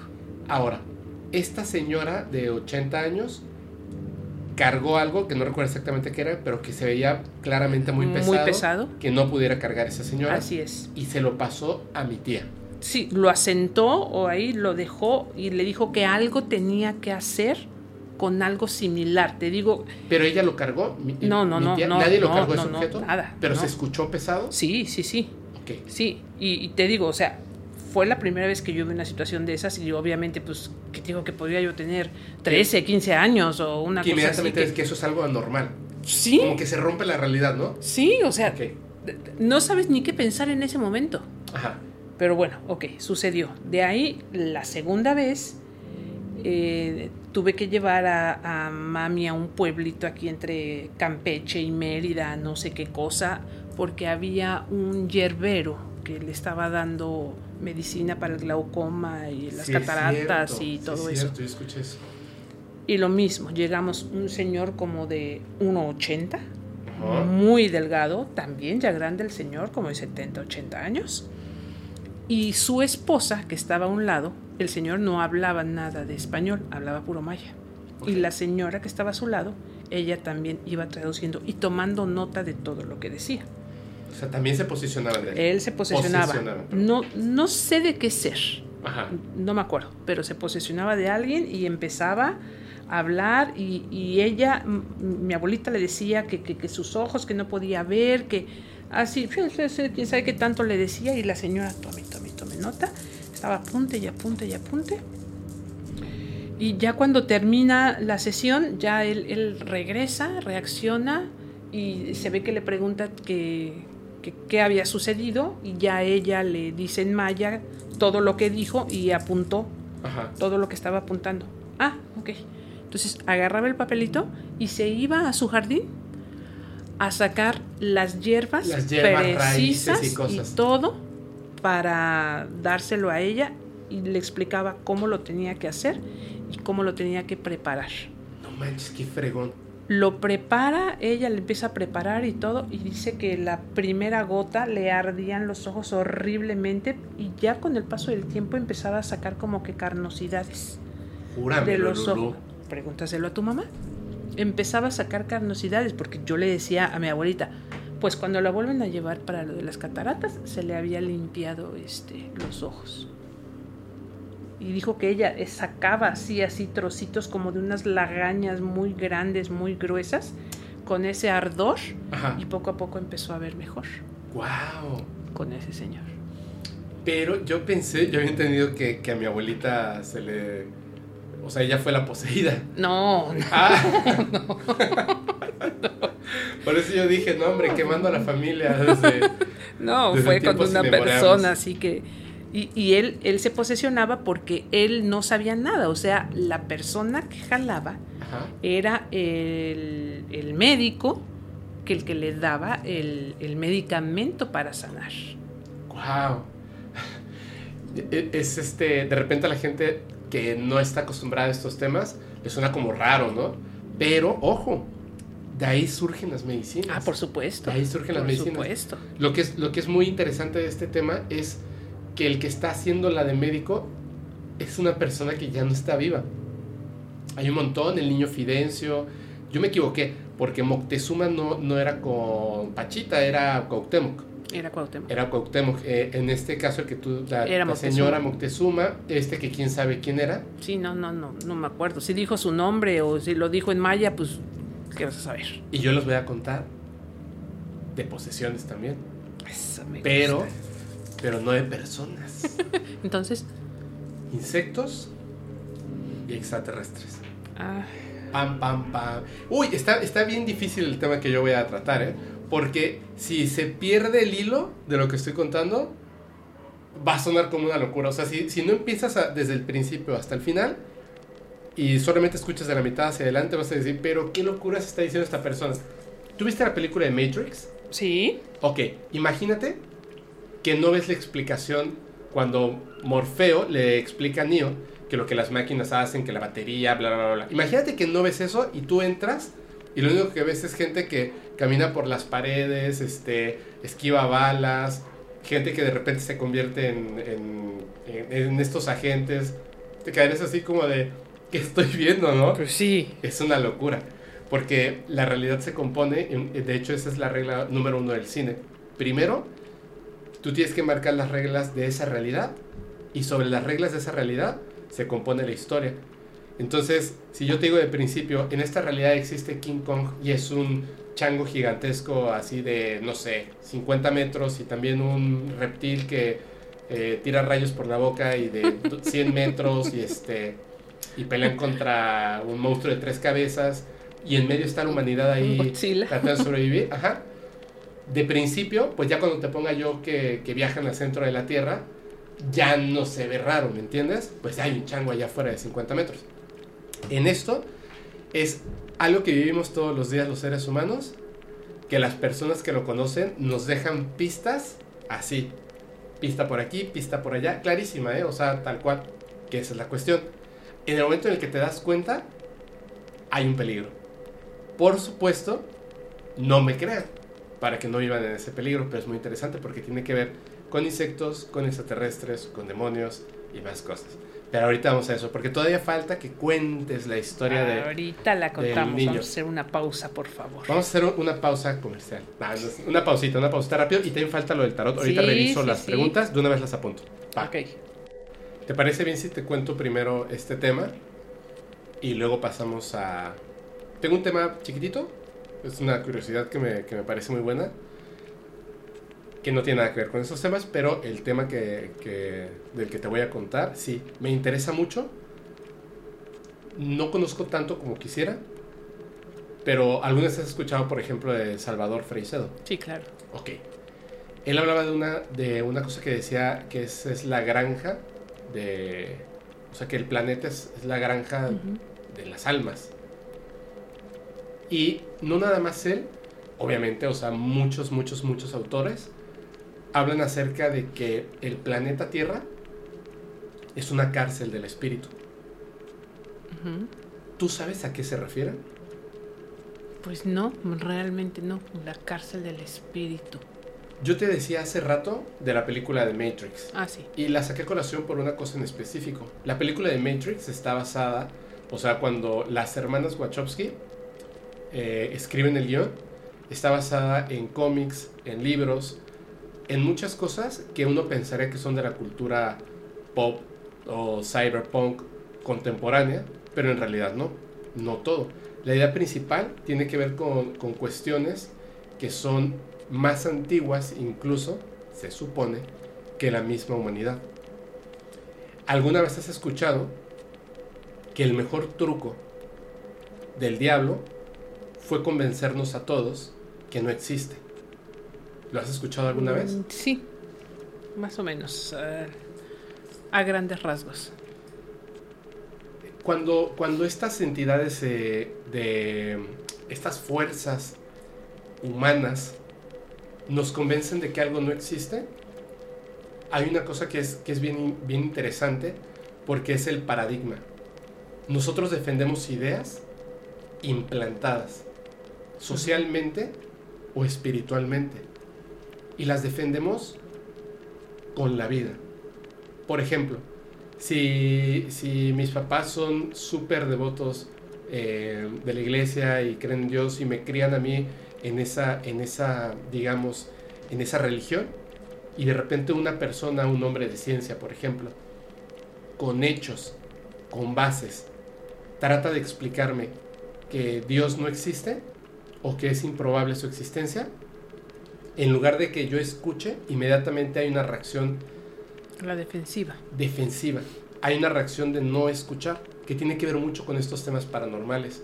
Cuando algo toca la realidad, de manera que, que las cosas, la manera en la, que, en la que existimos, en la que pensamos, en la que el mundo se mueve, se, se modifica, se sale de sus estándares, nos sentimos agraviados, nos sentimos violentados, que no tiene sentido. No tiene sentido. Los grandes avances de, de- de la ciencia y de la humanidad son, parten en romper ideas establecidas, Sí, en sí, romper sí. los paradigmas. O sea, el hombre no puede, no puede salir del planeta Tierra. Pues rompemos ese paradigma y llegamos a la Luna. El hombre no puede llegar a otros puntos lejanos de la galaxia porque la distancia es muy grande y lo vamos a lograr. Entonces, ese tipo de cosas nos, nos rompen esta realidad en la que existimos. En esa misma realidad en la que existimos está esta figura del diablo. ¿Ok? Y uno pensaría que, estoy hablando de cuestiones religiosas. No. La idea del diablo, por supuesto, tiene que ver con cuestiones religiosas, pero piénsenlo así. Aquí les voy a pedir un voto de confianza a todos los que estén escuchando. Te pido un voto de confianza a ti. Por favor, dejemos de un, al- así a un ladito la idea religiosa del diablo. Vamos a dejarlo de ladito. Porque ellos, o sea, digamos, la, la, la religión católica o cristiana, etcétera, y otro tipo de, de religiones, tienen una idea específica para nombrar a este ser y a su, a su séquito. Tienen una manera de, de hacerlo. ¿De dónde proviene esta idea? Esa es la parte más importante. ¿De dónde proviene esta idea? ¿En qué momento, como lo que comentabas, en qué momento los mexicas o los mayas o los egipcios o los sumerios o los fenicios, en qué momento comenzaron a, rendirle culto y respeto a la figura de una entidad femenina o masculina o sin sexo que representa la muerte, que nos toma de la mano y se lleva nuestra alma al purgatorio, cielo, lo que ustedes Donde tengan que llevarte. a dónde tengan que llevar. O sea, ¿en qué momento surge? Esa es la primera pregunta que nos tenemos que hacer. Y si ponemos en esa ecuación ideas preestablecidas, religiosas, familiares, sociales, obviamente no vamos a poder llegar al meollo del asunto.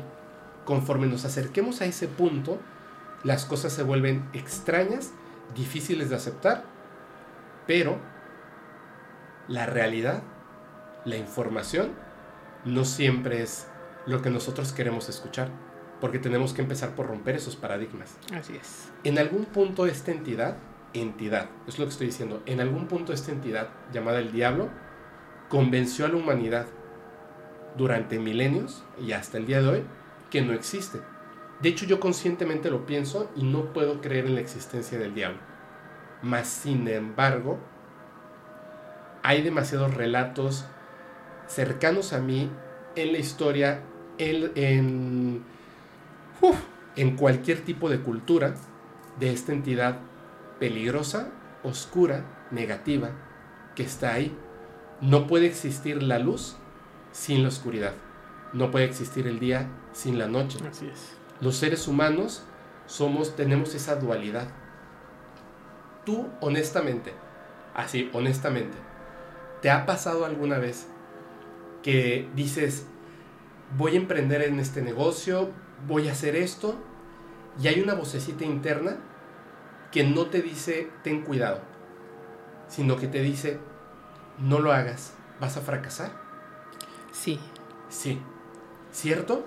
Sí. Yo creo que todas las personas nos podemos, por eso digo que hasta entra en parte la psicología, todas las personas podemos tomar en común que tenemos esa vocecita que es lo que algunos dicen nuestro demonio interno.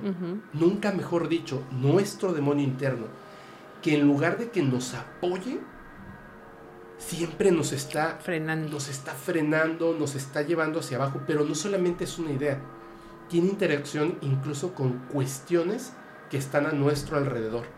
Siempre, siempre están ahí presentes. Este, esta energía, entidad, conciencia que poseemos los seres humanos, ¿tú crees que lo tiene una vaca? Pues se supone que no tiene conciencia la vaca. Pero por supuesto que la tiene. Pero tú crees que tiene este tipo de conciencia, esa vocecita que le dice no a sus sueños. ¿Por qué no vamos a cumplir nuestros sueños? ¿Por qué tenemos una voz que siempre está en contra de nosotros? De lo que sabemos que estamos hechos para eso, que sabemos que nos va a otorgar felicidad. Porque hay una parte de nuestra mente que no quiere que seamos felices. Por miedo. ¿Pero por qué? ¿De dónde surge ese miedo?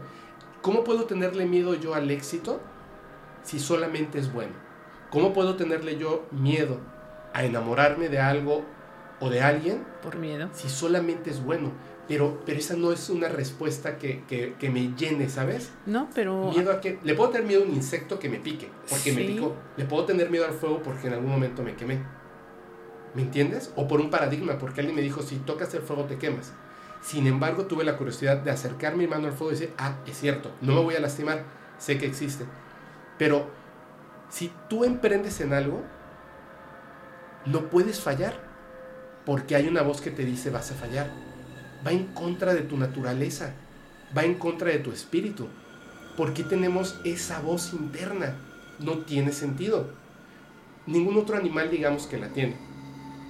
Yo les comentaba de los insectos hay, unos parásitos que lo que hacen, supongo que has visto alguna vez videos o alguna vez habrás escuchado alguna historia porque son súper interesantes. Por ejemplo, hay un parásito que está en, en, el agua.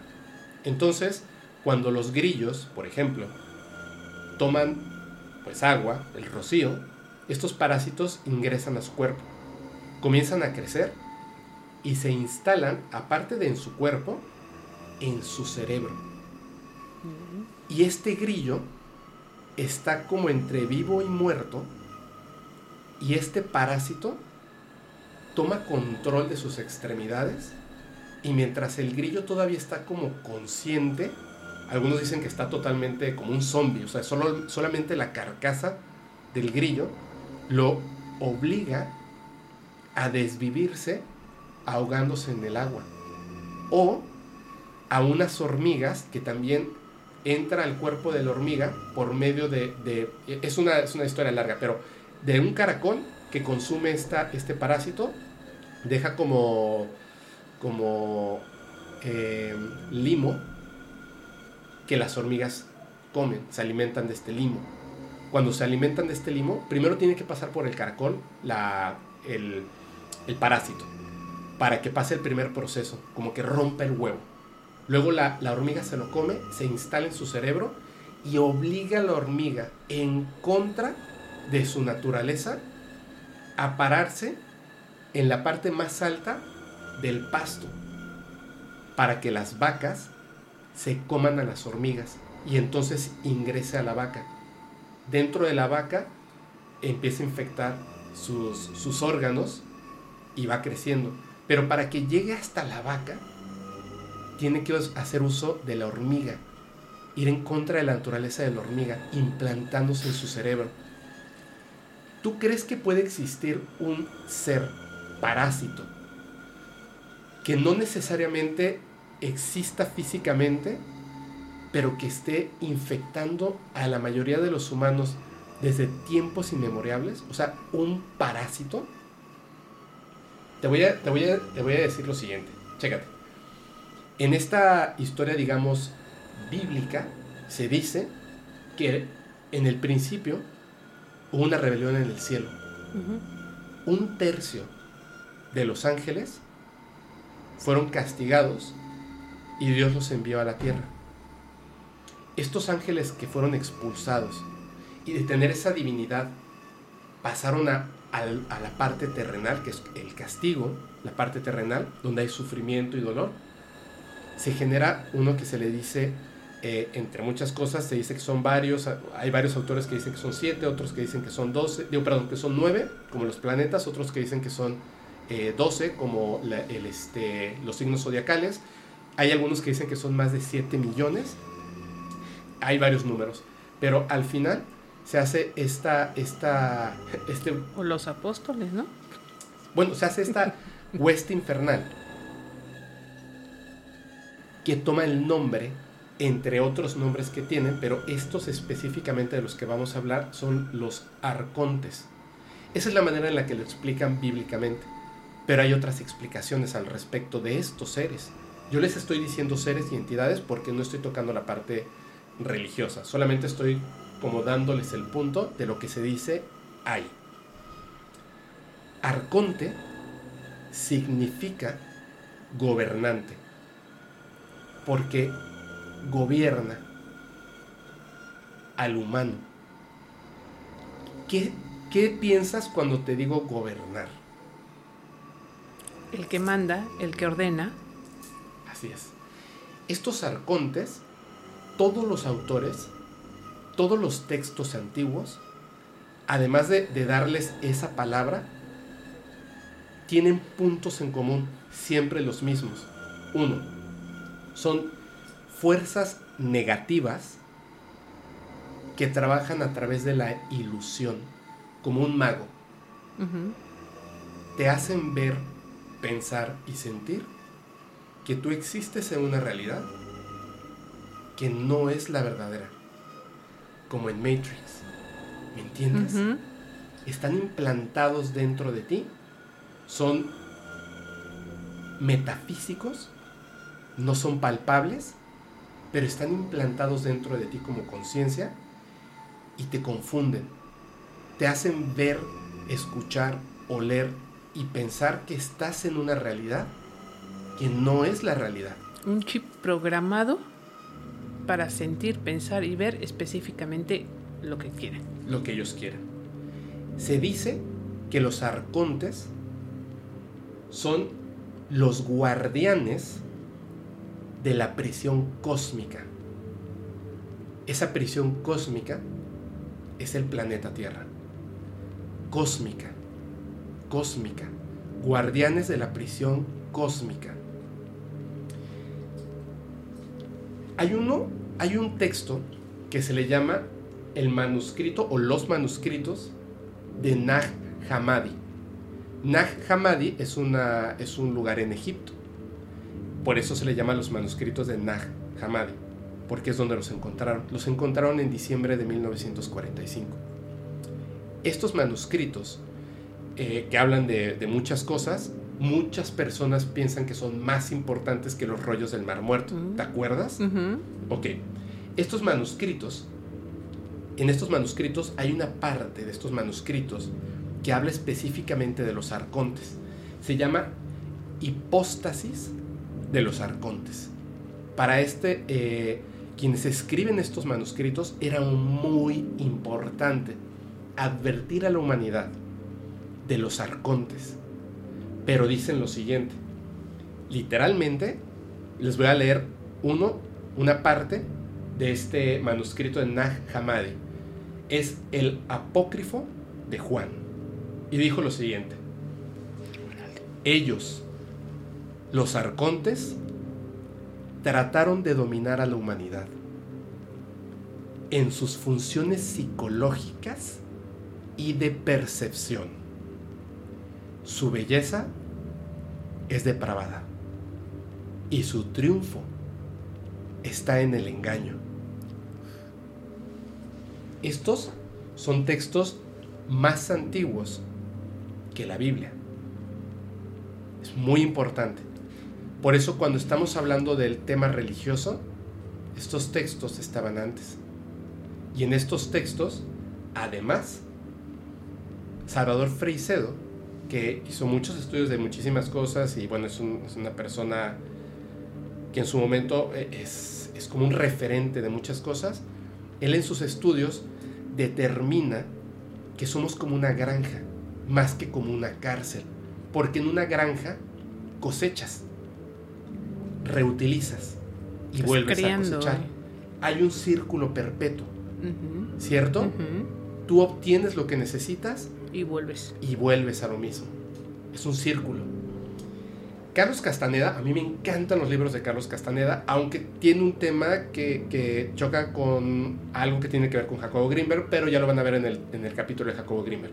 Carlos Castaneda tiene unos libros que a mí me, literalmente me marcaron la vida, que es eh, Las enseñanzas de Don Juan, Regreso a Aslan, este, creo que se llama Enseñanzas de Poder, bueno, son varios libros, donde es Carlos Castaneda, que de alguna manera u otra llega con Juan Matus, don Juan, y se vuelve la persona, Carlos Castaneda, que va a recibir el poder y las enseñanzas de don Juan. Que don Juan era, es como, eh, hablando de chamanes, brujos, etcétera, gente de poder, plantas, eh, rituales, percepciones de otra realidad, poder ver y viajar esa otra realidad y más. Él se vuelve el aprendiz de don Juan. Don Juan le va a pasar sus conocimientos. Y son varios libros, de verdad, véanlos, está, son, léanos, son increíbles, increíbles, cero spoilers.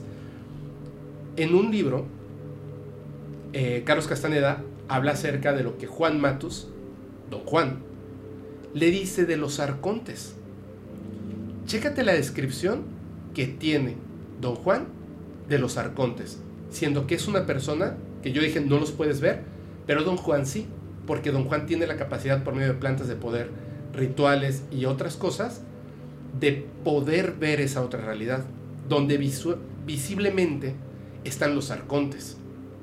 Y dice esto, tenemos un depredador que vino de las profundidades del cosmos, los arcontes.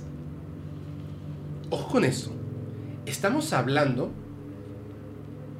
de que en textos previos a la Biblia, en la Biblia, y don Juan, de manera reciente, habla del cosmos, no del planeta Tierra, no del cielo y el infierno, del cosmos. Están diciendo, estos seres llegaron al planeta Tierra antes de que existieran los seres humanos. Eso es lo que dicen. Llegaron al planeta Tierra antes de que existieran los seres humanos. Se instalaron aquí. Cuando el ser humano apareció, teorías hay muchísimas, se dieron cuenta de que podían cosecharlos y comenzaron a hacerlo desde que el ser humano existe. ¿Cómo los cosechan?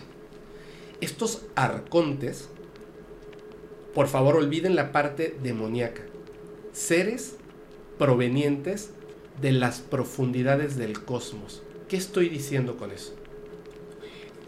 Fuera del planeta, el universo.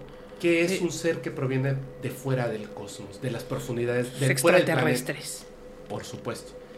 Lo que se está diciendo es que son seres extraterrestres que no tienen un cuerpo físico.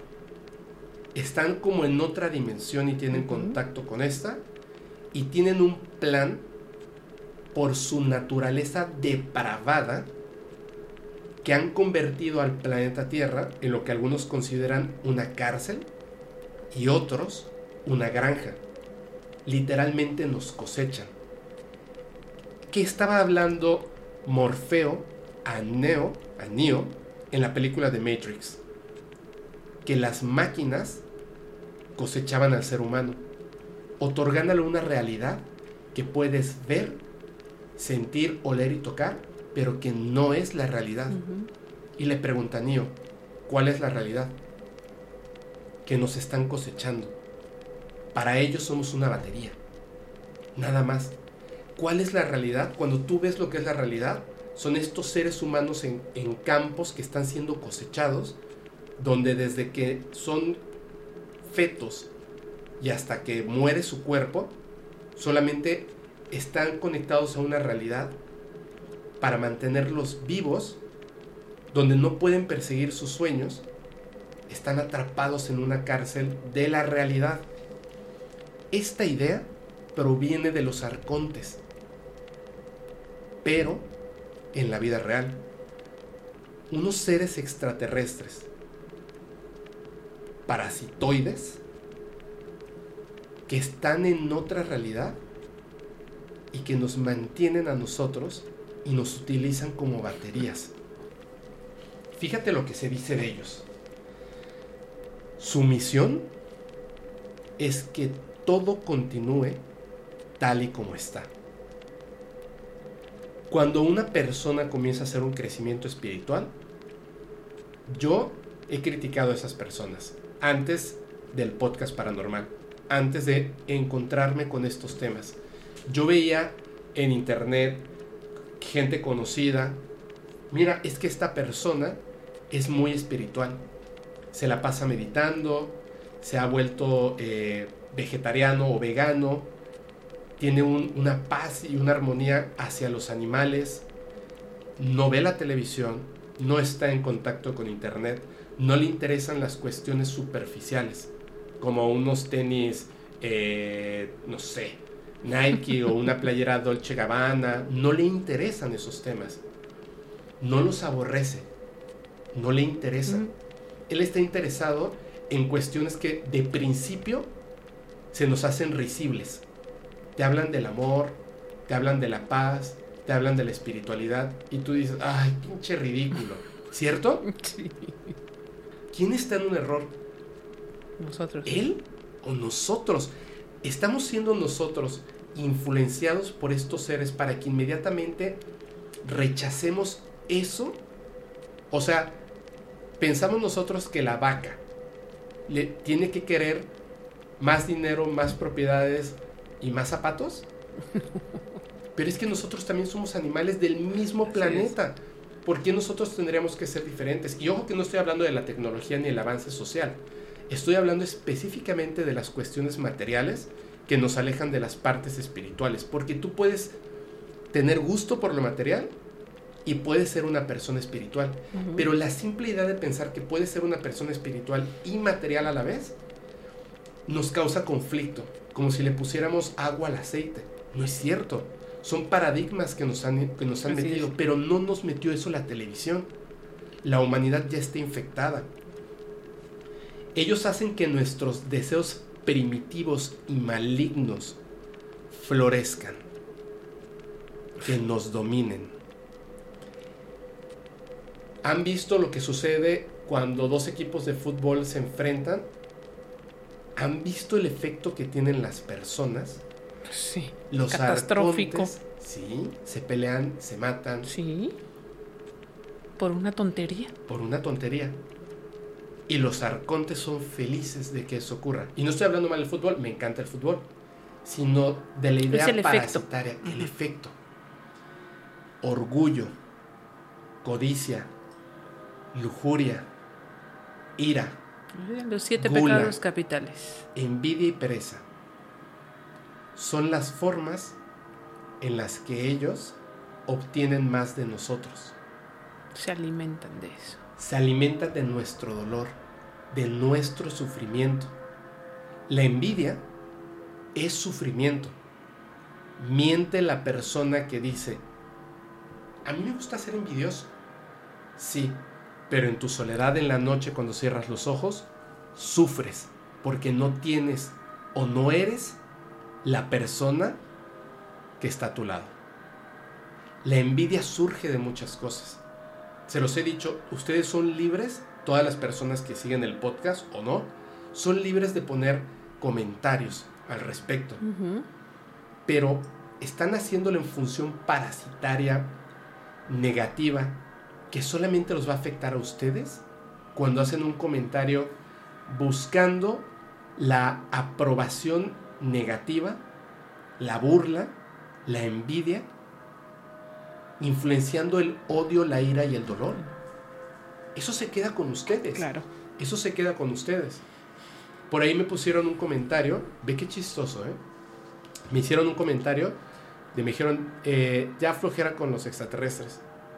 Eh, no sé, algo así, y yo vi el comentario y dije, bueno, o sea, ¿qué necesidad tiene una persona de entrar a comentar en un post de extraterrestres, que flojera los extraterrestres? O sea, No lo veas. no lo veas y ya, ¿no? O sea, sigue siendo feliz con tu vida y continúa.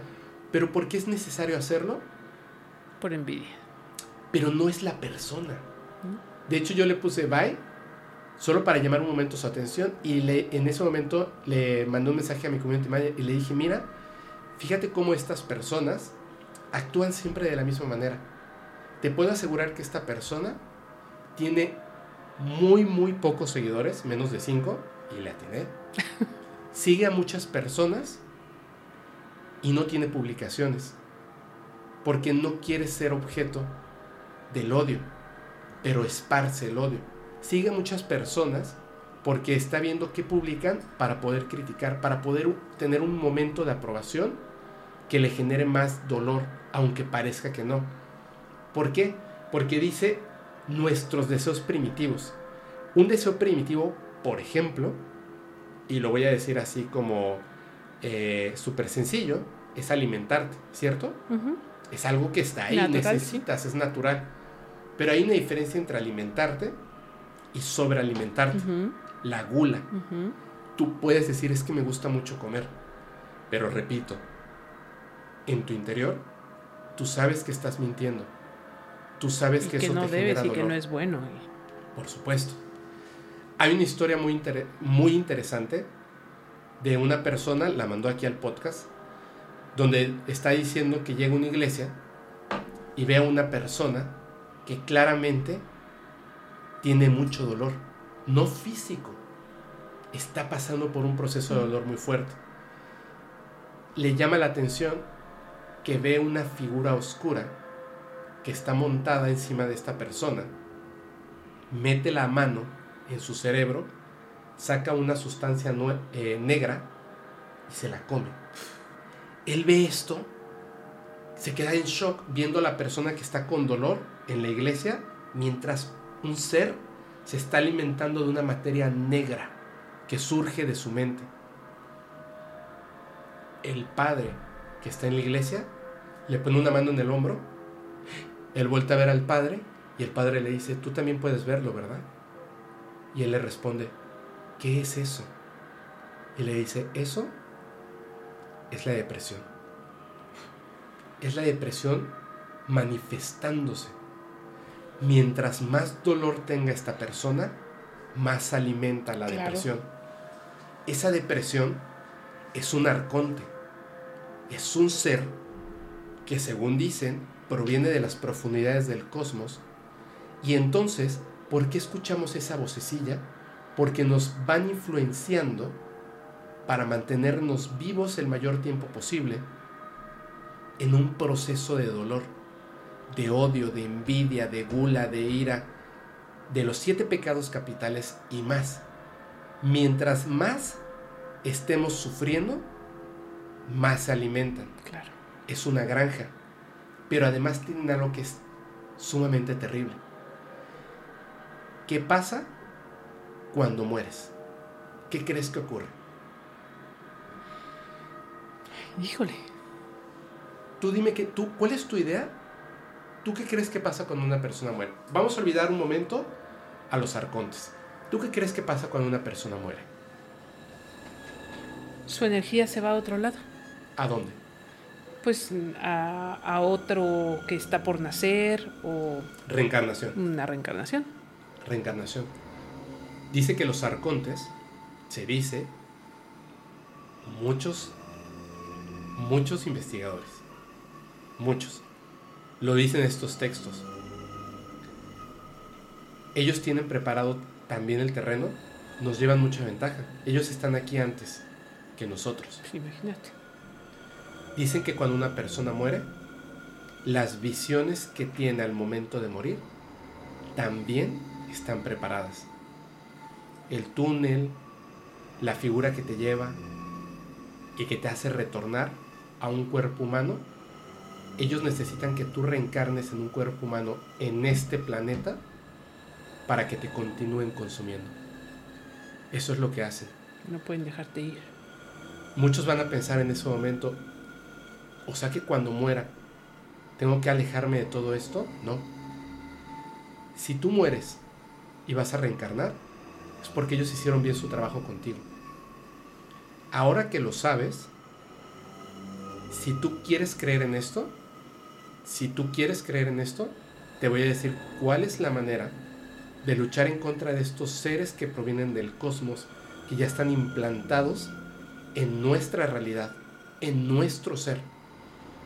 Se dice que todos los seres humanos, todos los seres humanos, tenemos un acceso a algo que se le reconoce como los registros akáshicos. ¿Lo has escuchado alguna vez?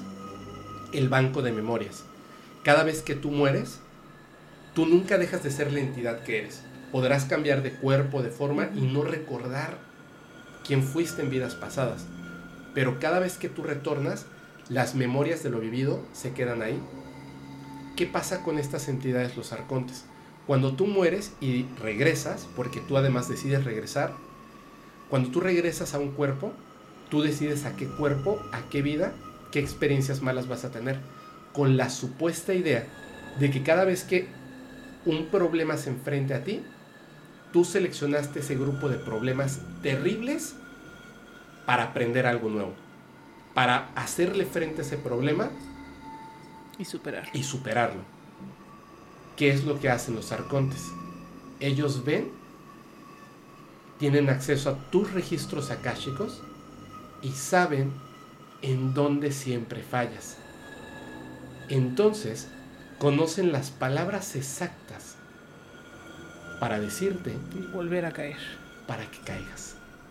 Para mantenerte en ese lapso de dolor. Sufrimiento.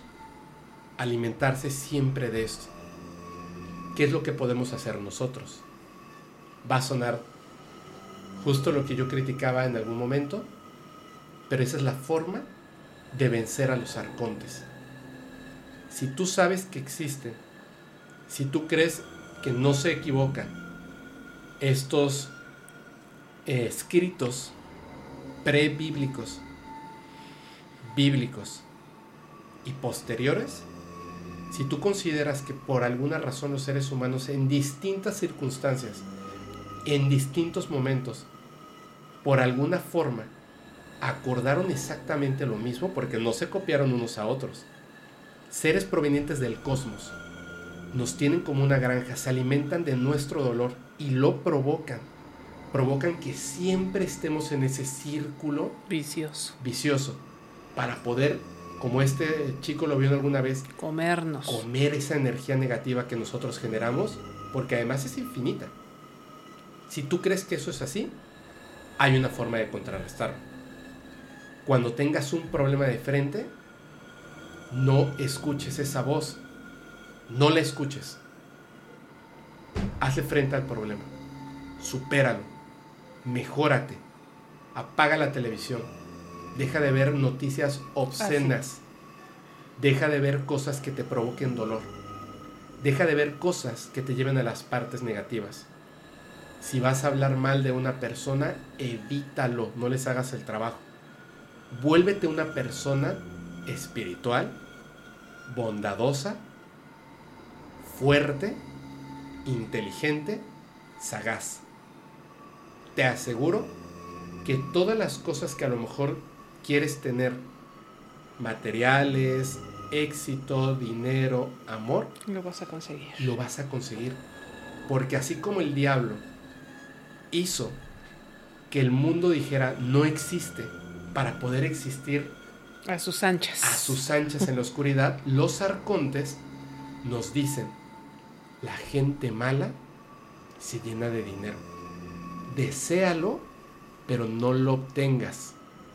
La gente mala es la exitosa que sale en la televisión.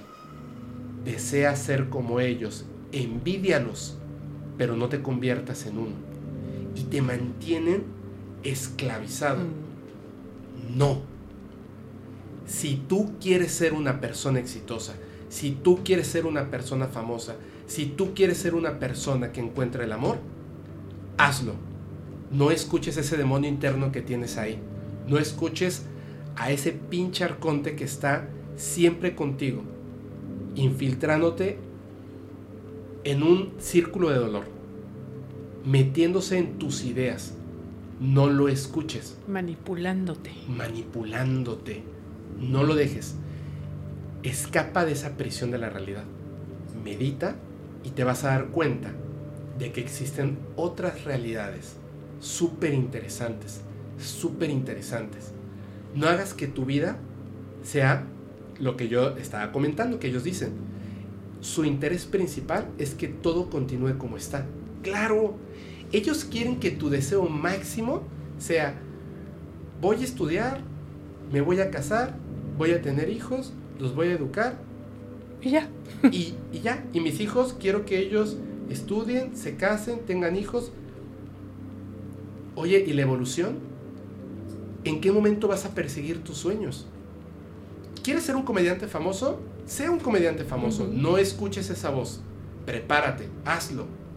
Es la única manera de vencerlos.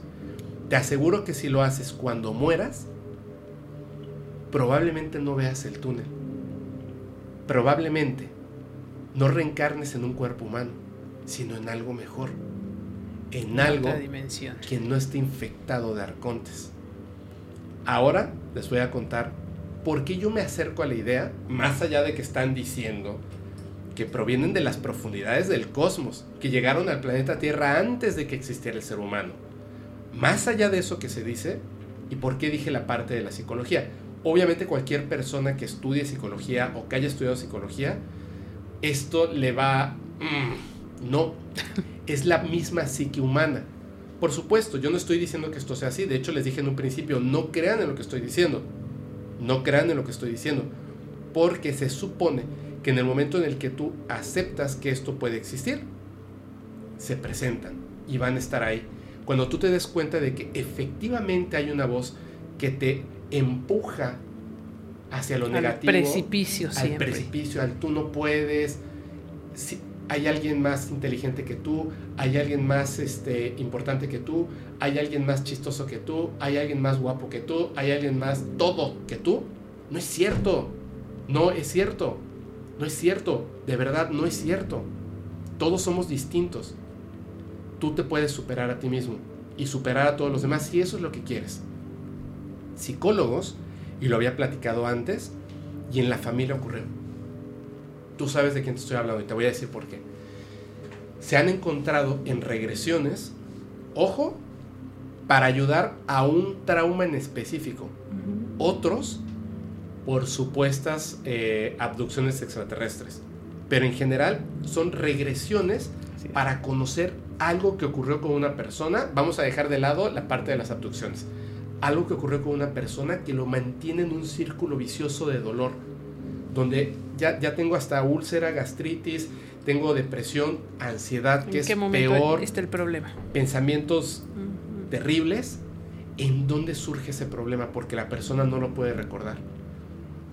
En muy raras ocasiones. Pero efectivamente, estas personas al hacer la regresión, como una posesión, están hablando con una persona y de repente la persona es como poseída por algo que ya estaba dentro. Pueden hablar en tu idioma, porque nos conocen perfectamente. Y todos narran lo mismo. Y voy a narrar una historia real de un psicólogo que se ha querido mantener siempre en, en anonimato. Solamente se le conoce como Dr. J. Esta persona se da cuenta de que existen seres, él no dice arcontes, pero claramente son arcontes, seres extraterrestres que no conviven en esta dimensión, pero están presentes con nosotros, que nos utilizan como una batería, que nos mantienen con energía negativa, ener- energía negativa para alimentarse, en un ciclo donde ellos lo pueden medir perfectamente, porque además hay personas que son capaces de producir mucho más de esto, mucho más. Y a esas personas se les llegan a pegar incluso varias de estas entidades. En, estas regresiones que él ha hecho, se ha dado cuenta que hay puntos donde estas entidades, que son burlonas, que son groseras, que son terribles, incluso lo amenazan a él, al psicólogo. Voy a contarles. Una mujer había tenido un proceso en el que estaba tratando de arreglar algo que no sabía ni siquiera qué era, pero que le hacía tener pensamientos en los cuales quería quitarse su vida. ¿Ok? Cuando está haciendo las regresiones para ver qué fue lo que pasó cuando ella era una niña, sabía que el problema estaba ahí, pero ella no lo podía recordar. Obviamente pensaba en un montón de cosas posibles, por supuesto. En un punto, cuando esta niña, bueno, cuando esta mujer está recordando que tiene seis años, sale al patio de su casa y escucha un ruido. Ve una sombra y se empieza a acercar hacia la sombra. Cuando se acerca hacia la sombra, hay un chasquido de luz y ya no se encuentra en esta realidad es como si no estuviera en su cuerpo, como si hubieran separado como un viaje astral para que este ser pudiera ingresar en la niña. Y le gustaba específicamente esta niña porque se dieron cuenta que esta niña, desde muy pequeña, era capaz de producir y soportar mucho dolor. De repente, cuando está hablando con esta mujer en voz de la niña, la niña empieza a sufrir. Y hay un punto donde la mujer, al mismo tiempo, como una posesión demoníaca, sus cuerdas bucales producen dos voces al mismo tiempo. Una voz demoníaca y la voz de la niña. Pero hay una cosa bien rara. La voz demoníaca no está hablando con la niña. Con el que está afuera. Está hablando con el psicólogo. La voz demoníaca de este arconte está existiendo al mismo tiempo en el pasado, cuando la niña tenía seis años, y en el futuro, ahora que es una mujer.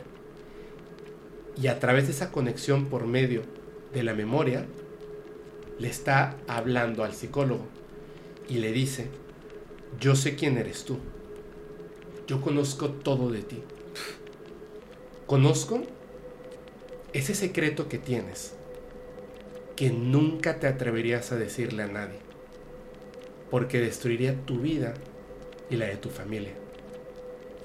Ella es mía.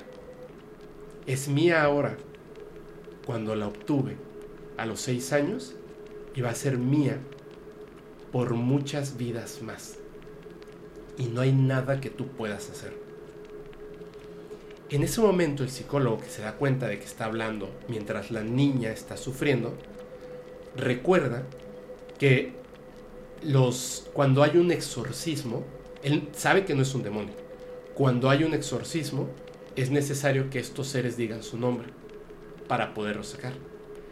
Y él piensa en eso. La entidad en el cuerpo de la mujer se comienza a reír y le dice, ¿Tú crees que soy tan tonto? ¿Tú crees que voy a decir mi nombre? Mi nombre que un ser humano ni siquiera puede pronunciar. Tú estás pensando en mí como un demonio, porque eres ignorante. De donde provenimos está tan lejos de su planeta que es incluso imposible que ustedes puedan entenderlo. No hay nada que puedas hacer. Ella va a ser mía. Él obviamente la deja, pero se da cuenta de que, de que está ese ser ahí. Vuelve a hacer una segunda regresión. Vuelve a llegar al punto que él dice que es el lugar de la cita, cuando ella tiene seis años. Regresa con esta niña. Esta niña vuelve a pasar por ese proceso de dolor. Y el ser le dice otra vez tú. Te lo voy a dejar muy claro. ¿Qué crees que pasaría si en este momento que yo estoy con ella a los seis años y la estoy estrangulando, ¿qué crees que pase con esta mujer frente a ti en el momento en el que tú estás si la mato? ¿Qué crees que ocurra con ella? ¿Qué crees que ocurra contigo? Y él ve cómo la mujer se está quedando sin aire, se está poniendo literalmente morada. Y él sabe que este ser tiene más poder y la va a matar. Y le dice, esta es la última vez que voy a volver a molestarte. Le dice el psicólogo a este ser. Se empieza a reír y la suelta. Y él no pudo ayudar a esta mujer. Pues, ¿cómo? No puede. Él empieza a investigar y se da cuenta de que estos seres son muchos. Y que en algún momento, en las conversaciones que ha tenido con ellos, estos seres, y por eso aquí lo voy a decir con mucho cuidado, yo no, no, si yo lo creo, ese es mi problema. Estos seres implantaron la idea de los demonios. Estos seres, incluso para divertirse, inventaron reglas, nombres, formas y cosas, y a veces se presentan en esta realidad utilizando un cuerpo humano, y lo que nosotros conocemos Posesiones. como posesión demoníaca. Pero estos arcontes son los guardianes de la cárcel de la realidad que se llama el planeta Tierra. Estos arcontes son seres parasitoides que no tienen un cuerpo físico y que provienen de las oscuridades y profundidades del cosmos. Tengan mucho cuidado con ellos. Qué fuerte, ¿no? ¿Cómo ves? ¿Y qué hacer? ¿Quién sabe? Pues sí, Así que, es que, es que nadie te los va a extraer a ti. no.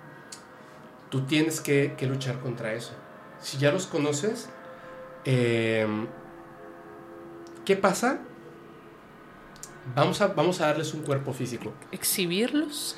¿Qué pasa? Vamos a darles un cuerpo físico. Imagínate que está ahí, en tu casa conviviendo, como un cortometraje experimental de un estudiante de cine. El demonio tiene cuerpo físico y vive contigo. Vive en tu cuarto. ¿Qué pasa si todos los días tú vas por pena y le llevas agua y comida? Le mandas bendiciones. en que Lo te cuidas, lo proteges, Lo no mimas. le dices a nadie que está ahí. Pues va a estar ahí toda la vida, Sí, ¿cierto? pues sí. Tú eres su esclavo. ¿Qué pasa si dejas de alimentarlo? Tarde o temprano, o se va o deja de existir. A fuerza, a fuerza, eso es así. Entonces, repito, esto de lo que muchas veces nos burlamos, yo no lo haré más. Sean espirituales, sean buenos y sobre todo tengan carácter.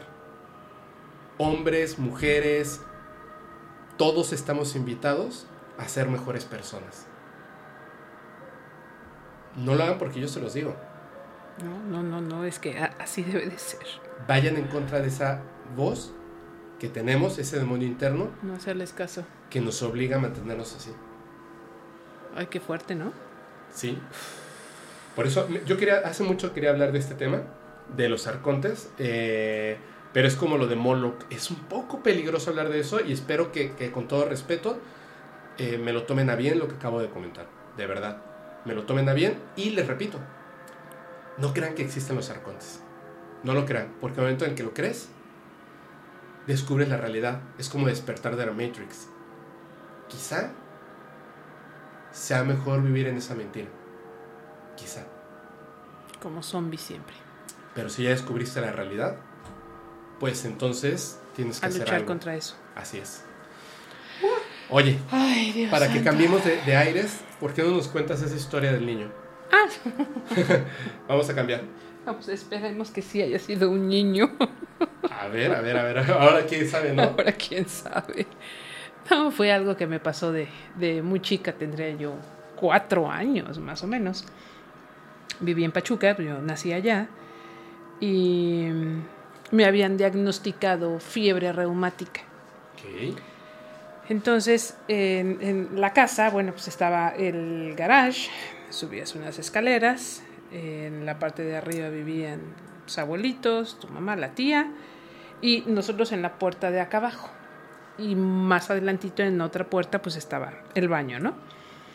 En la madrugada yo me levanté a decirle a mi mamá que quería ir al baño. ¿Cuántos años tenías? Pues, alrededor de cuatro años, más Cuatro o menos. cinco. ok. Ajá. Entonces me saca mi mamá a la puerta, estaba el coche metido, por su flojera de mi mamá de no caminar para allá y llevarme, me dijo, ay, ahí está la coladera. Está el portón, la coladera y estaba el, el coche metido, ¿no? Entonces me lleva allá a la coladera. Como borrachito ibas a hacer ahí en... Sí, ahí voy a la coladera. Y entonces mi mamá estaba cabeceando ahí en la, en la puerta del, del cuarto. Ajá. ya estábamos en la parte de afuera, yo estaba en la parte de afuera y ella nada más recargada en el marco de, de la puerta, ¿no? Entonces, cuando yo volteo a verla, a tres bloques así de, de, de ¿Tres loseta, losas? tres losas, estaba parada una niña, Ah, una niña. una niña. Yo creo que tendría aproximadamente como si fueran unos 12 años más o menos por la estatura que tenía. Ok. Tenía una túnica blanca con una cintita dorada. Estaba agachada con sus manos así. Como Estaba rezando. Como rezando. Estaba eh, así peinada como yo. Traía un, un- un chonguito aquí agarrado. Ajá. Y yo le decía a mamá que quién era esa niña. ¿Y quién es esa niña? Y mi mamá volteaba. ¿Cuál niña? Esa que está a tu lado. No hay ninguna niña. Pero si está a tu lado, ahí está la niña, ahí está la niña. Yo me acuerdo que me apuré a hacer pipí así rápido, rápido, porque yo la veía, pero no se movía ni nada. Tampoco se veía como un fantasma o así como que a, a tornaluz. No, no, no, era un ser parado ahí Una persona tal una cual. persona tal cual. Pero mi mamá dice que volteaba y no veía nada. Sea, ¿cuál niña? Esa que está a tu lado. Y volví a voltear y no, venía- no, no había nada. Entonces termino rápido, me recargo en el portón de- del, del garage y empecé a caminar así, así, así, así, así. Para no pasar cerca. Hasta que agarré a mi mamá y, y ya me metió, ¿no? Ya hasta me dio miedo voltear a ver si a lo mejor de perfil ya no la veía. Ajá. Pero ahí estaba. Ahí estaba. Te- tengo una pregunta. ¿Respiraba? No lo O sé. sea, ¿sola- ¿solo estaba así? ¿O te, vo- te- Solo no te veía, no se movía? Realmente no te lo puedo decir porque pues a esa edad que me puedo acordar, ¿no? O sea, yo me acuerdo de su silueta, de su físico, de todo, pero yo no veía si respiraba, se movía, ni siquiera abrió los ojos, o sea, absolutamente nada, Ok. nada. Pasó, bueno, al otro día, pues, ya sabes, eh, toda la familia, que qué pasó, que Lulú, que vio, este, que, que una niña y, y empiezan las especulaciones, que, y llévala a la iglesia y que, que algo le pasó y que el niño de Atocha y bueno, ya sabes. Pues al poco tiempo me curé, Ajá. porque mi abuelito decía, "Mm, la vino a curar, papi. O sea, fue lo que dijo. O sea, no dijo nada más, nada más dijo, la vino a curar. De, pero, a ver, tengo una pregunta. La fiebre reumatoide, La fiebre reumática. reumática, perdón. La fiebre reumática es, es como constante. Sí, empieza con problemas en las rodillas y a la larga ataca el corazón. Te da un, un soplo en el corazón y en ese entonces pues no te daban más de 20, 20 a los 20 o 25 años que, que vivía la gente. Pero a ti se te quitó. Pues sí, ya, tengo, ya tengo 50 y tantos. O sea, pero a ti se te quitó después ¿Se de ver esa quitó? ni- a esa niña. ¿Se me quitó? ¿Sí? Y, y se parece a, a algo. Como que se parece a La algo. niña se parece a algo, ¿cierto? Pues Dicen. eh, eh, decían que era el niño de Atocha. Ah, el niño, pero era niña. era una niña. Y yo veo al niño de Atocha y pues yo no le encuentro ningún parecido. Sin embargo, un día llegó tu mamá y me dijo, mira esta imagen. Algo le habían dado o encontró no sé qué y me llevó una imagen. Y cuando la vi, le dije, esa es el ni- la niña que vi. Le llaman el niño doctor. porque está vestido así con una túnica y, y su cintita dorada y tiene más la imagen de lo que yo vi Pero de niño también. de niño Ay, es que todo tiene que ser niño, ¿no? que el, que el niño de Atocha. Oh. Porque el niño de trae un sombrerito y es como más chiquitito, o sea, más, más eh, diferente, ¿no?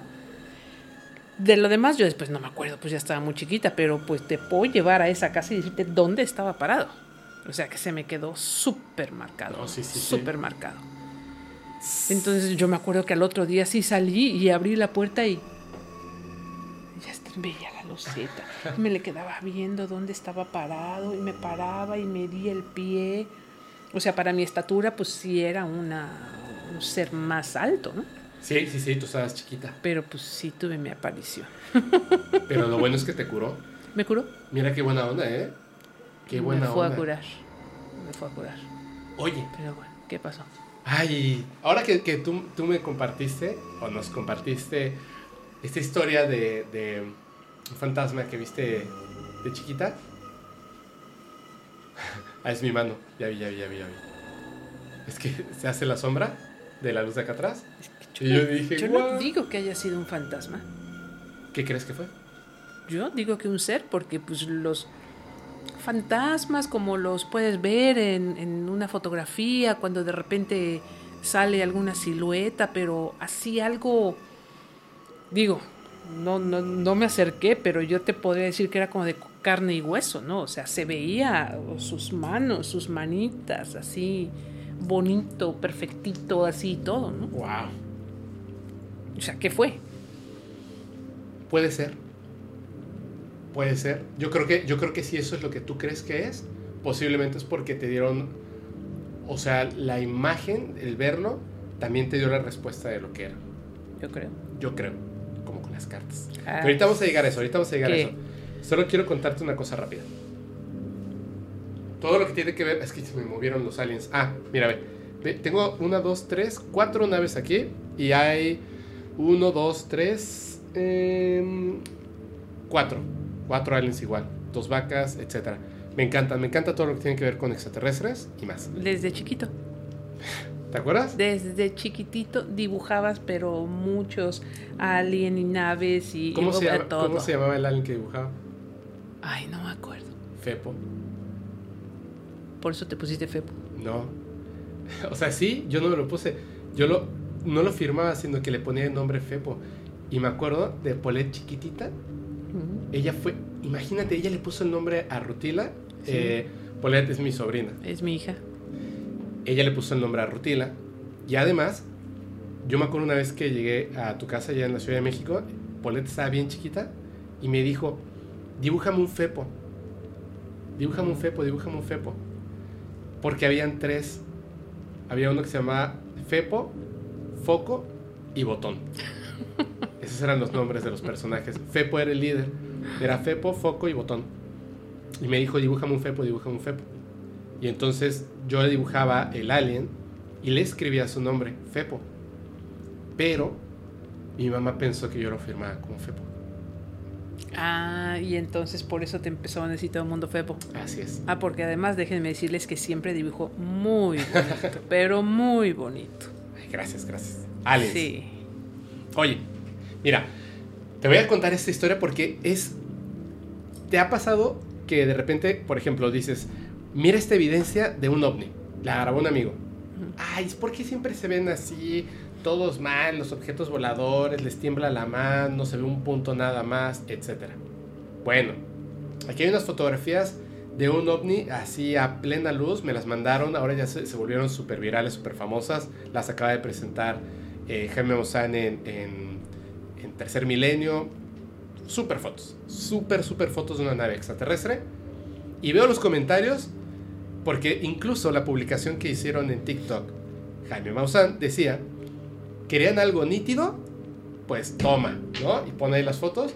Y todavía alcanzo a ver comentarios de gente así de... Y se siguen quejando. No, eso, eso es Photoshop, eso este, es falso, etc. O sea, hay como que tenemos que buscar un equilibrio donde el día que veo un extraterrestre le voy a decir, híjole, te voy a tomar una foto demasiado buena. ¿Sabes qué? Muévete, muévete, muévete para que me salgas medio movidito, porque si no la Y gente de va a todas decir que estoy maneras van a decir que este, ¿Por qué me tembló la mano? ¿No que eres fotógrafo? Bueno, no. Nada, está bueno. Sin embargo, ¿tú alguna vez has visto una fotografía de un ser extraterrestre? ¿Fotografías? Fotografía. Pues sí. ¿Sí? Sí. ¿Cuál? Digo, las que salen en la televisión. No, no, no, pero verdadera, medio- verdadera. Ah, no, no, no. Quién sabe, ¿no? ¿Mm? Igual y sí. Hay una muy famosa que es el extraterrestre de Amoco.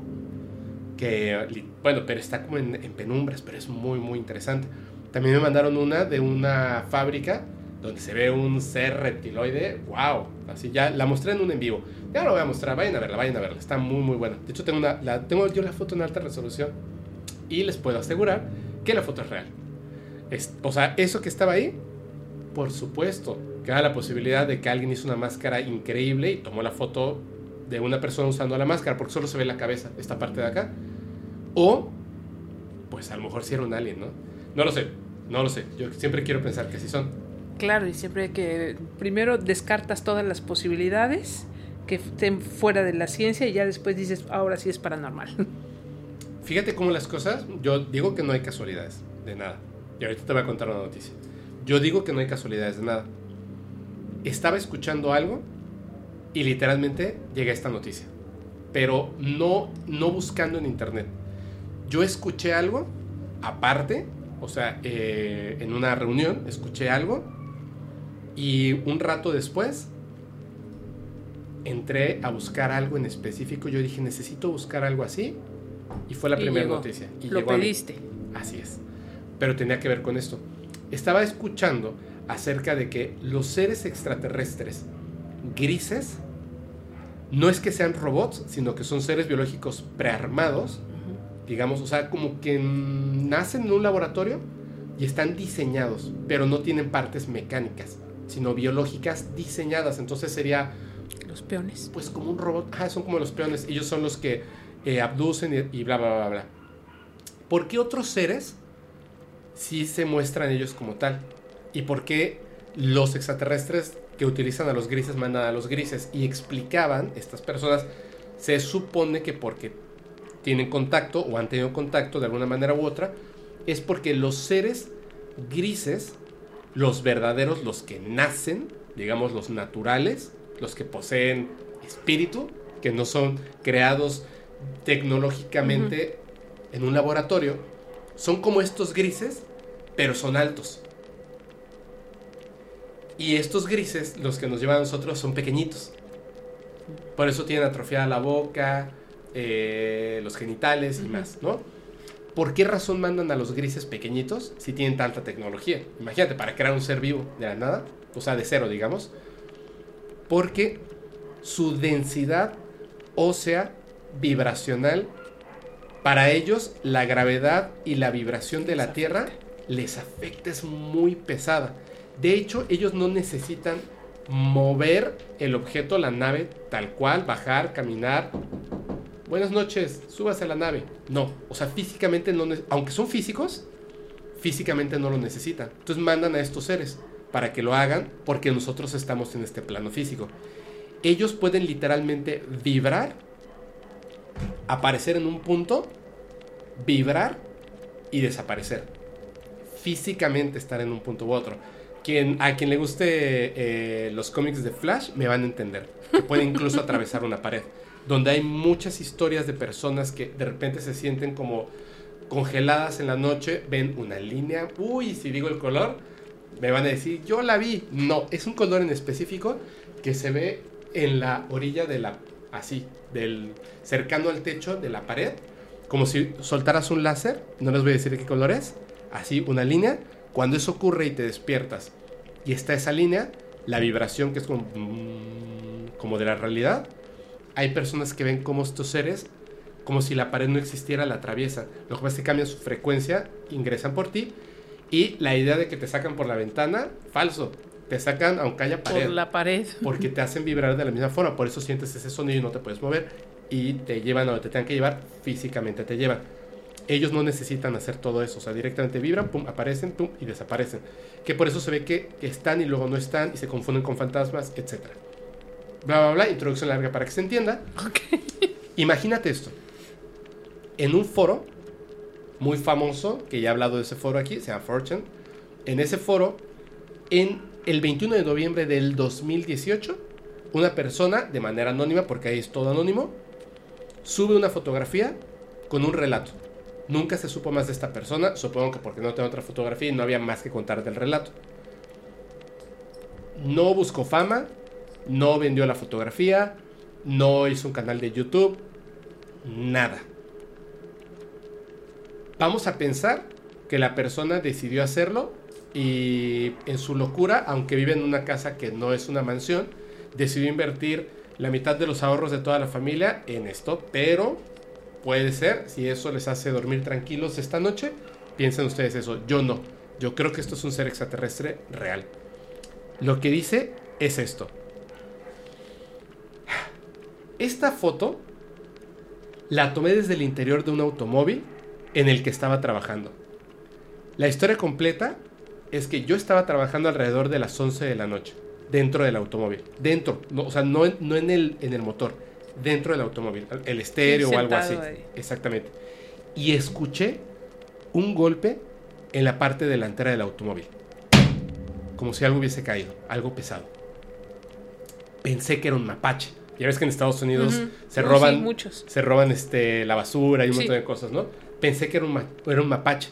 11 de la noche está dentro del coche. Ustedes pueden, eh, así, estás en tu coche 11 de la noche en el garaje, etcétera, pues está muy oscuro afuera. Entonces escuchas un golpe en el coche y dices, chin, ya cayó un mapache ahí. ¿Qué es lo que hace? Tomé una foto con flash para asustar al mapache.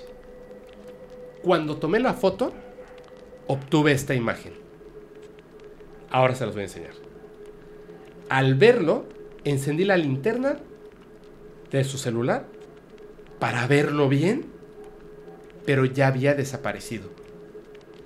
Medía alrededor de 8 pies. Esto estamos hablando de más de 2 metros. Como 2 metros 40 centímetros. O sea, alto, alto, alto, alto, alto. ¿Alguien podría decirme si esto es una broma? ¿O si esto es real? honestamente, dice quien toma la fotografía, yo creo que es real. Imagínate, hasta él tiene sus dudas. Quiero que veas la fotografía y me digas, por favor, espero que la alcances, espero que la alcances a ver bien y lo vamos a y lo voy a dejar así para que la gente pueda verla. Además de la fotografía, o sea que es como como muy impresionante. Ahí está. Quiero que te quiero que observes muy bien los ojos, la piel, el cuerpo, los detalles. ¿Has, visto alguna vez que cuando hacen un muñeco hiperrealista, ¿tú has ido al Museo de Cera? Sí. Aunque esté perfectamente bien hecho. Le notas. Sí. le dicen en inglés es este de Uncanny Valley. Tu cerebro inmediatamente sabe que eso no está vivo. ¿Está vivo eso?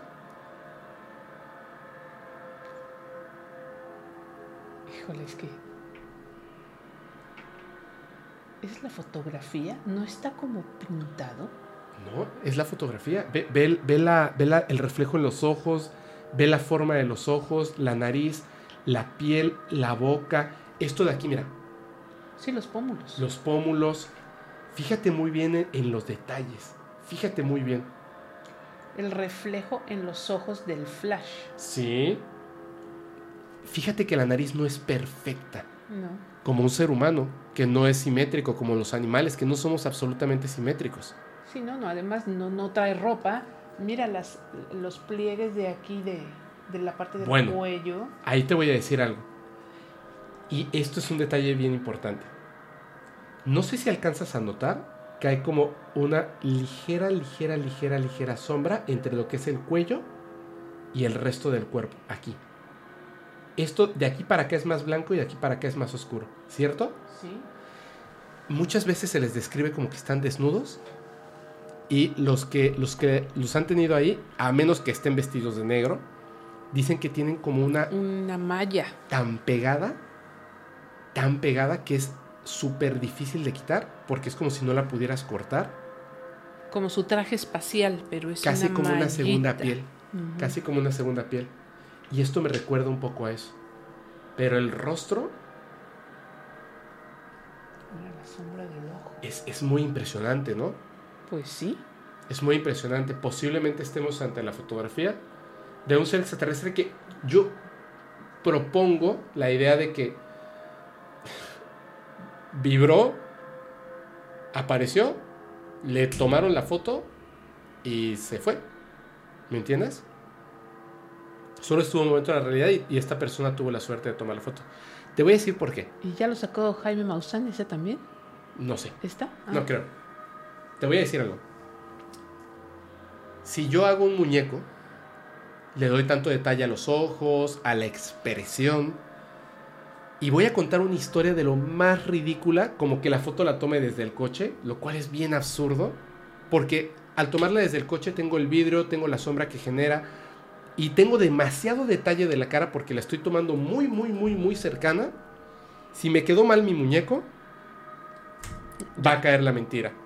Si, lo, si hago un fotomontaje, por las cuestiones de las cosas que hay a su alrededor, la sombra, fíjate en la sombra, por favor, quiero que fijes este detalle del flash, en él y en el fondo.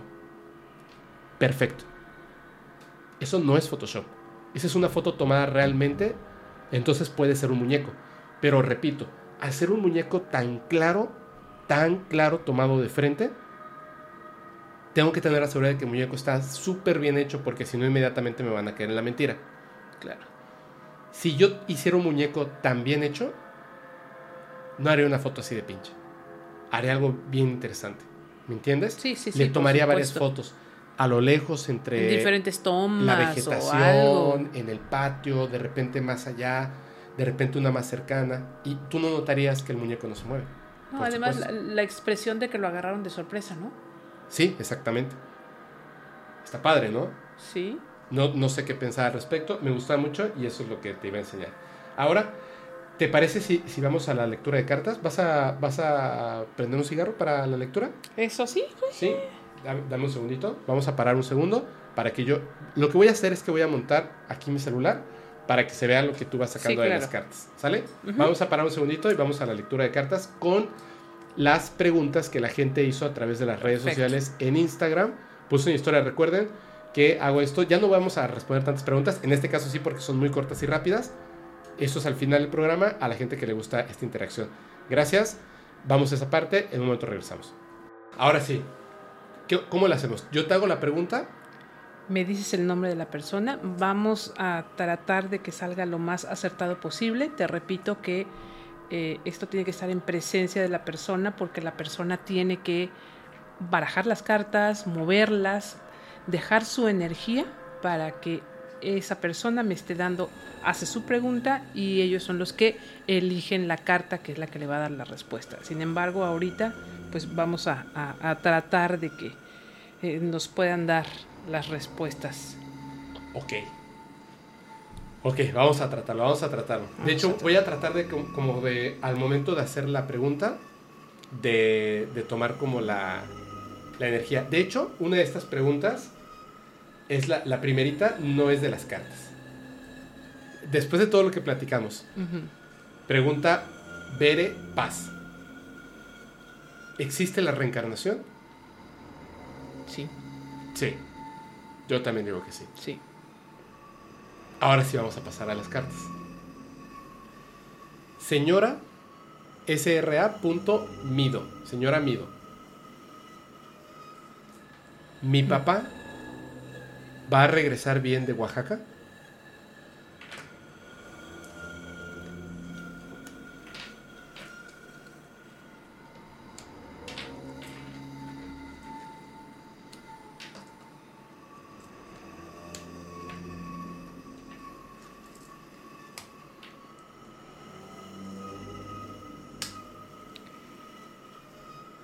Tiene problemas. Le va a costar mucho trabajo. Está eh, muy inquieto, angustiado. eh, tiene que librar una gran batalla. Eh, hay- va a llegar un mensaje y va a llegar, mm, ¿cómo te puedo decir? Em, cambiado. Va a llegar cambiado. cambiado, con otra mentalidad, con otro concepto, con otra visión, eh, con más experiencia, como un resurgimiento, como un renacimiento. Ok. Pero va a llegar con bien. Al final, bien. Después de algunos problemas, Ajá. al final, bien. Ok. Ok. Vamos a pasar a la siguiente pregunta. Sí. Ok. Esta siguiente pregunta es de. eh, voy a deletrear el nombre: XF1 XYBER. Esta es fuerte, ¿eh? ¿Todo saldrá bien con el embarazo de mi esposa y mi bebé?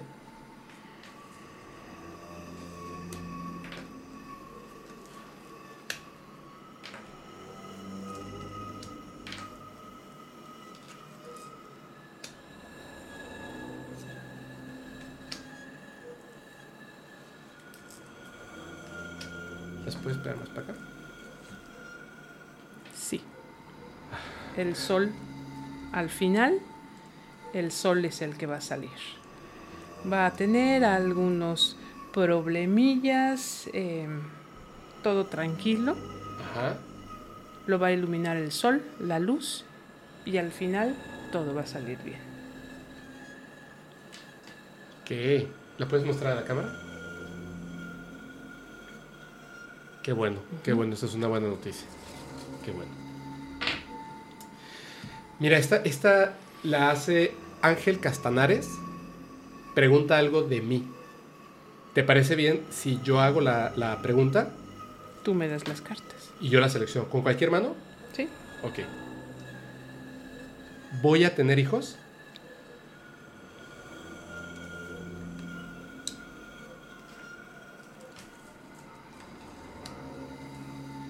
¿Cuántos te doy? ¿Ya? Ah, ok.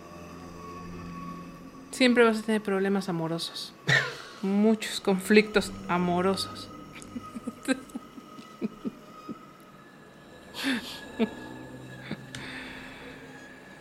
No, ¿No voy a tener hijos? no. Problemas amorosos.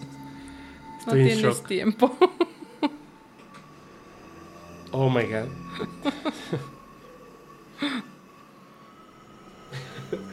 Bueno, ahí va, va la siguiente, va la siguiente. A ver, dice alan.art-gram.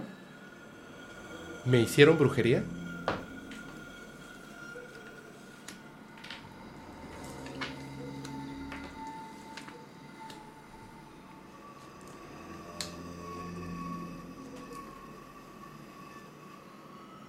¿Qué te decía de la luna? Eh, lo bueno y lo malo. el- Que tiene do- dos caras. Dos caras, ajá. La luna es lo oculto. Tal parece que sí, ¿eh? Con toda seguridad. ¿Lo puedes pegar para acá todo?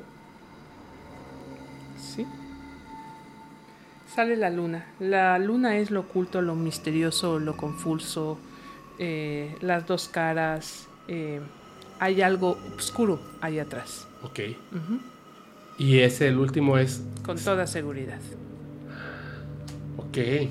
Oye, este, Alan. Híjole, no te espantes. No te espantes. Este. Vamos a ver. Vamos a ver qué se puede hacer. Al fin de cuentas, en, en- en una sesión con cartas, a las mismas barajas se le empieza a preguntar qué tipo de daño puede ser y cuál es la solución que se le puede dar. Puede ser una envidia muy fuerte confundida con brujería, sí, ¿verdad? O sea, porque las envidias no, no quiere decir que, sean, que sea una brujería. Ajá. Simplemente es tan fuerte la envidia que te bloquean y te bloquean y te bloquean. Entonces, muchas veces para eso lo que necesitas pues es un, un amuleto o, o un talismán como para eh, rechazar todo eso malo para que ya no te llegue. Ok, ok, muy bien. Voy a la, a la última pregunta. Dice Melissa, guion bajo, Tesfalle, ¿cuándo será la siguiente pandemia? Difícil pregunta, ¿verdad? completamente.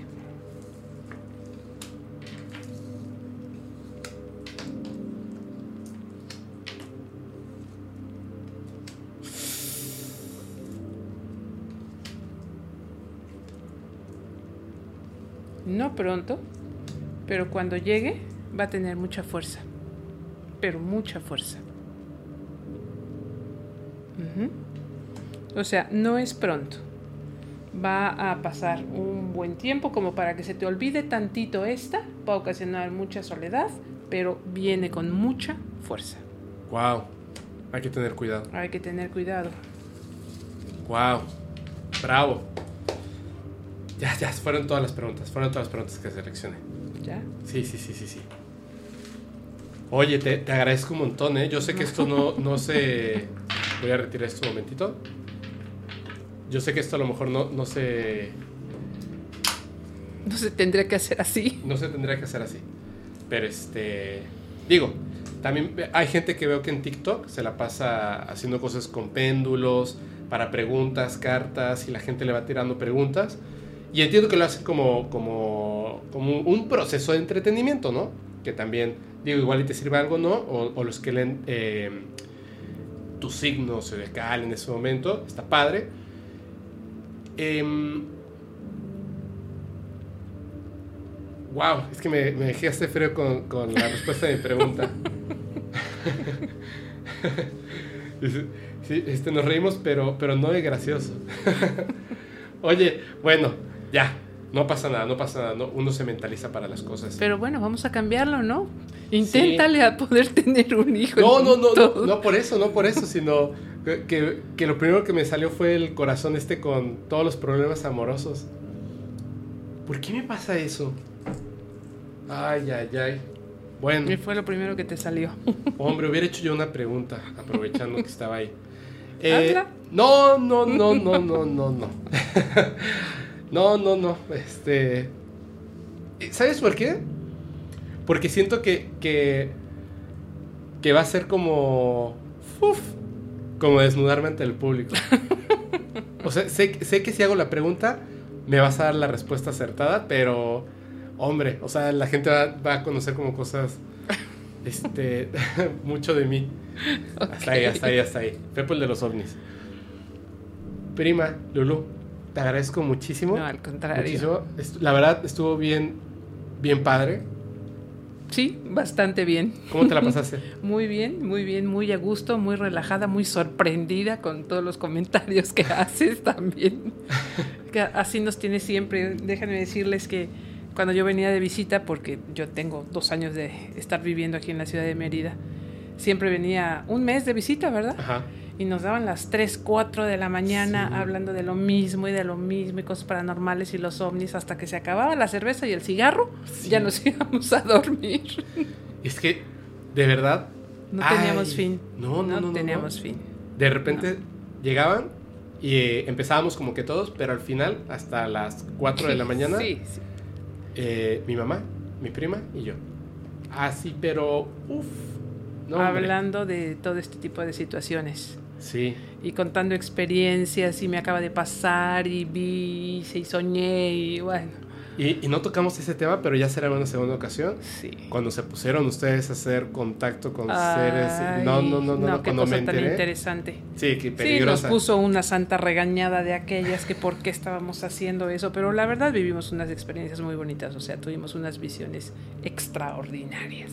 Pero como dices, para la próxima será, porque es un tema muy largo también. Sí, y peligroso, ¿no? No hay que decir cómo hacerlo. De hecho, No. yo iba a contar cómo, cómo hacer algo y dije, no, no, no. No, hombre. No, es que si no saben hacer las cosas, no tienen la experiencia, ¿para qué meterse? ¿Para qué abrir puertas que luego no se pueden cerrar y, y ocasionar conflictos? Y no tiene ningún caso. Así es. Así es. Pero pues bueno, Pues muchas gracias. Ahora sí, ya nos vamos. Te agradezco muchísimo, prima. no, al Te contrario. agradezco muchísimo. Espero que, que regreses pronto. Me encantó esto, esto de las cartas. Estuvo muy bueno. Todas las historias buenísimas. Vamos a ver qué comentan todos y pues la próxima pues volvemos a hacer alguna otra sesión de preguntas a ver si les, les, les resultó. Así es. Y las personas que de verdad, de verdad lo necesiten, pero de verdad, de verdad, que de verdad lo necesiten, va a estar el correo que le voy a dejar a mi prima, es lulu arroba podcastparanormal.com. Les repito, de verdad, es que muchas veces es que no me hace caso, es que mi marido ya no me quiere, es que este, esta chica de la que estoy enamorado eh, no, me hace, no me pela, no sabe que existo, No. eh, quiero un aumento en el trabajo. De verdad, esas cosas, y lo voy a decir no en mala onda, pero ustedes las pueden solucionar Así es. ustedes pueden solucionarlas. Yo una sola vez, eh, recientemente te mandé una persona, Así es. pero porque un amigo muy, muy cercano a mí me dijo, oye, esta persona tiene este problema, no voy a decir el problema, pero desde que lo leí, de hecho estaba contigo y te dije, dime honestamente si puedes ayudar a esta persona. Y era algo, algo duro. Así es. Y me dijiste, sí. Y entonces, pero me dijiste, pero ahora no, en este momento no, porque estábamos en, en un momento de reunión familiar, diversión, en este momento no. O sea, por favor, dile que espera mañana y mañana la contacto. Así es. Y, y sí la ayudaste, Sí, ¿verdad? así es. Ok, qué bueno. Ese, ese son ese tipo de cosas. Fuera de eso, de verdad, de verdad, de verdad, de verdad, eh, háganlo por ustedes mismos, es mejor. De verdad. Y ahora sí, ya nos vamos. Te agradezco muchísimo. Al contrario, muchas gracias. Espero que te hayas divertido. Bastante. Espero que a la gente le guste mucho. Y yo les recuerdo que si quieren mandar sus experiencias, evidencias, historias, tómense el tiempo de escribirlos muy bien. Ya tenemos un nuevo correo y un nuevo, eh, una nueva página de internet. El nuevo correo está más fácil. Es fepo arroba podcastparanormal.com y la página de internet, por supuesto, podcastparanormal.com. También tenemos otros correos, pero es únicamente para negocios y contactos de otro tipo. Si me mandan historias, evidencias, estos correos no los veo yo. Y las personas que manejan esos correos, cuando llega algo que es, tengo una historia, inmediatamente la eliminan. Porque no sabemos si están repetidas, pero no son para esos correos. Historias, experiencias o evidencias, por favor, se los pido de corazón para que mantengamos un orden. fepo arroba podcastparanormal.com. Ya nos vamos. Yo les recuerdo que es bien importante si dejan un comentario desde el respeto. Pueden opinar distinto desde el respeto, bien importante, se los voy a agradecer muchísimo. Si dejan un like y si se suscriben o comparten este contenido con sus amigos y familiares que les puede interesar estos temas. Les agradezco mucho, pasen una buena noche y les recuerdo, yo soy su amigo Fepo. Los capítulos del podcast paranormal se disfrutan mucho mejor si los escuchas mientras conduces en una oscura y terrorífica carretera y no tienes a nadie a quien abrazar. Chao.